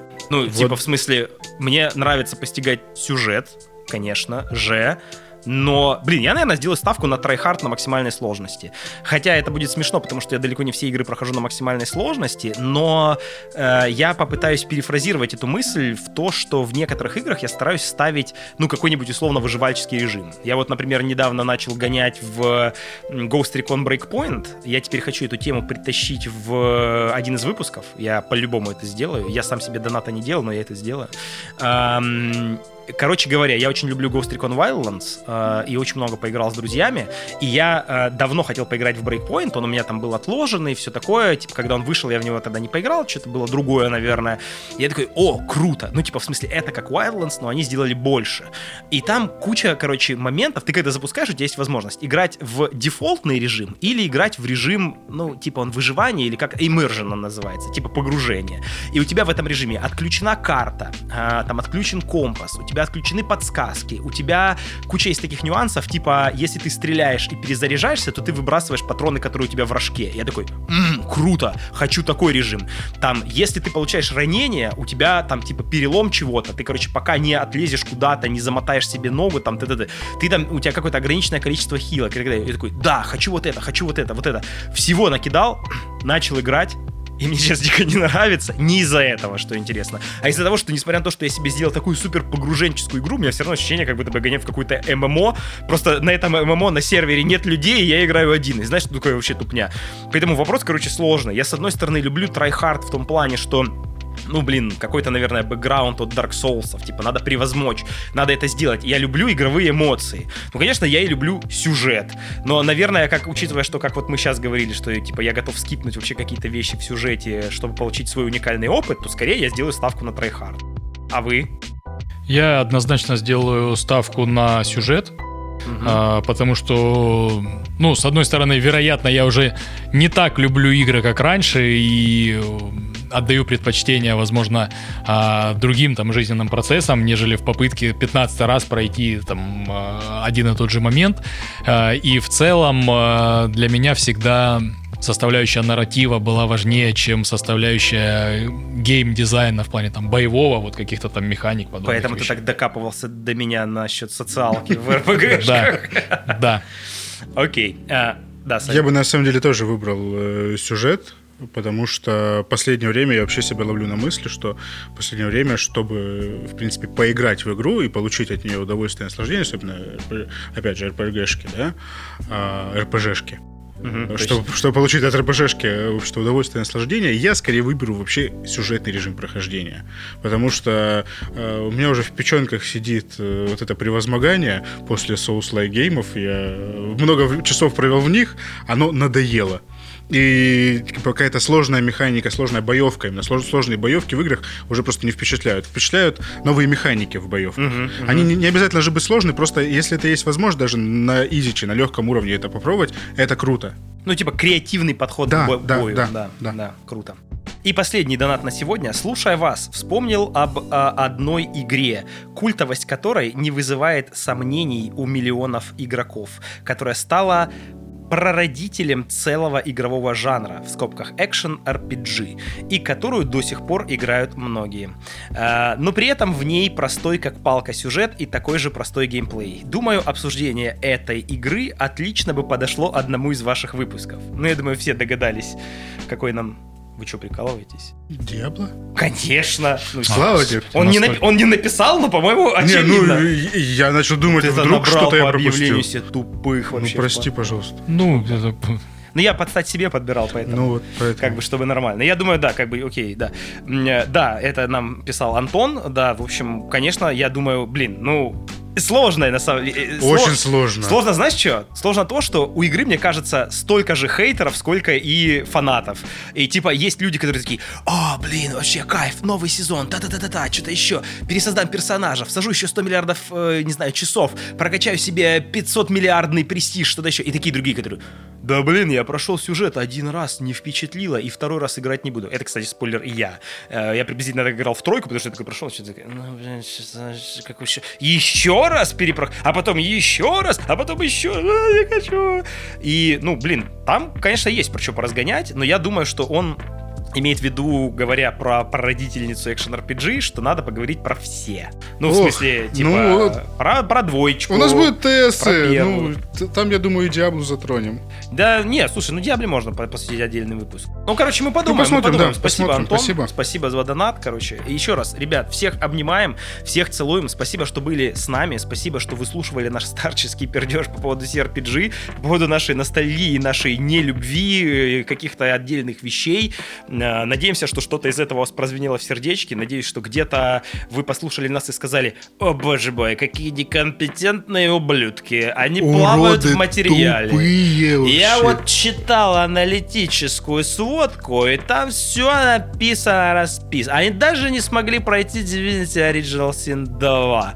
И я буду рад, если вы нам об этом напишите, потому что я хотел именно этим с вами поделиться, что такое дерьмо случается, что я не доигрываю в игры, и меня это очень сильно огорчает. И, блин, мне кажется, это очень важное мнение, о котором стоит поговорить. Ну, понятно, это мое мнение, поэтому оно очень важное, да, и в конце концов за микрофоном сижу я, а не вы, но а, благодаря нашей системе донатов у вас есть возможность прозвучать в нашем эфире. Иными словами, если хотите, чтобы Алексей заткнулся, да, а, донатим, давайте так, собираем Я 5... правильно понимаю, что если там напишут «Алексей, заткнись», там большой донат, такая минута молчания. Да, да, да, да, да. А, а так мы собираем, короче, э, сколько? 10 лямов, чтобы ты заткнулся. Кикстартер, получается. Да, да, да 10 Закрываем лямов, чтобы Алексей, чтобы Алексей заткнулся. Все а, нормально. Хер там, я вам скажу, потому что этот подкаст мы создавали не для того, чтобы на нем зарабатывать деньги, а для того, чтобы, блин, высказывать то самое сакральное мнение, которое сидит в нас, в простых игроках. И когда нам кайф просто поделиться нашим мнением, нашими впечатлениями. Этих аналитических разборов чуваков, которые супер искушенные геймеры, которые супер глубоко погрузились во всю эту историю, их хватает в интернетах и без нас.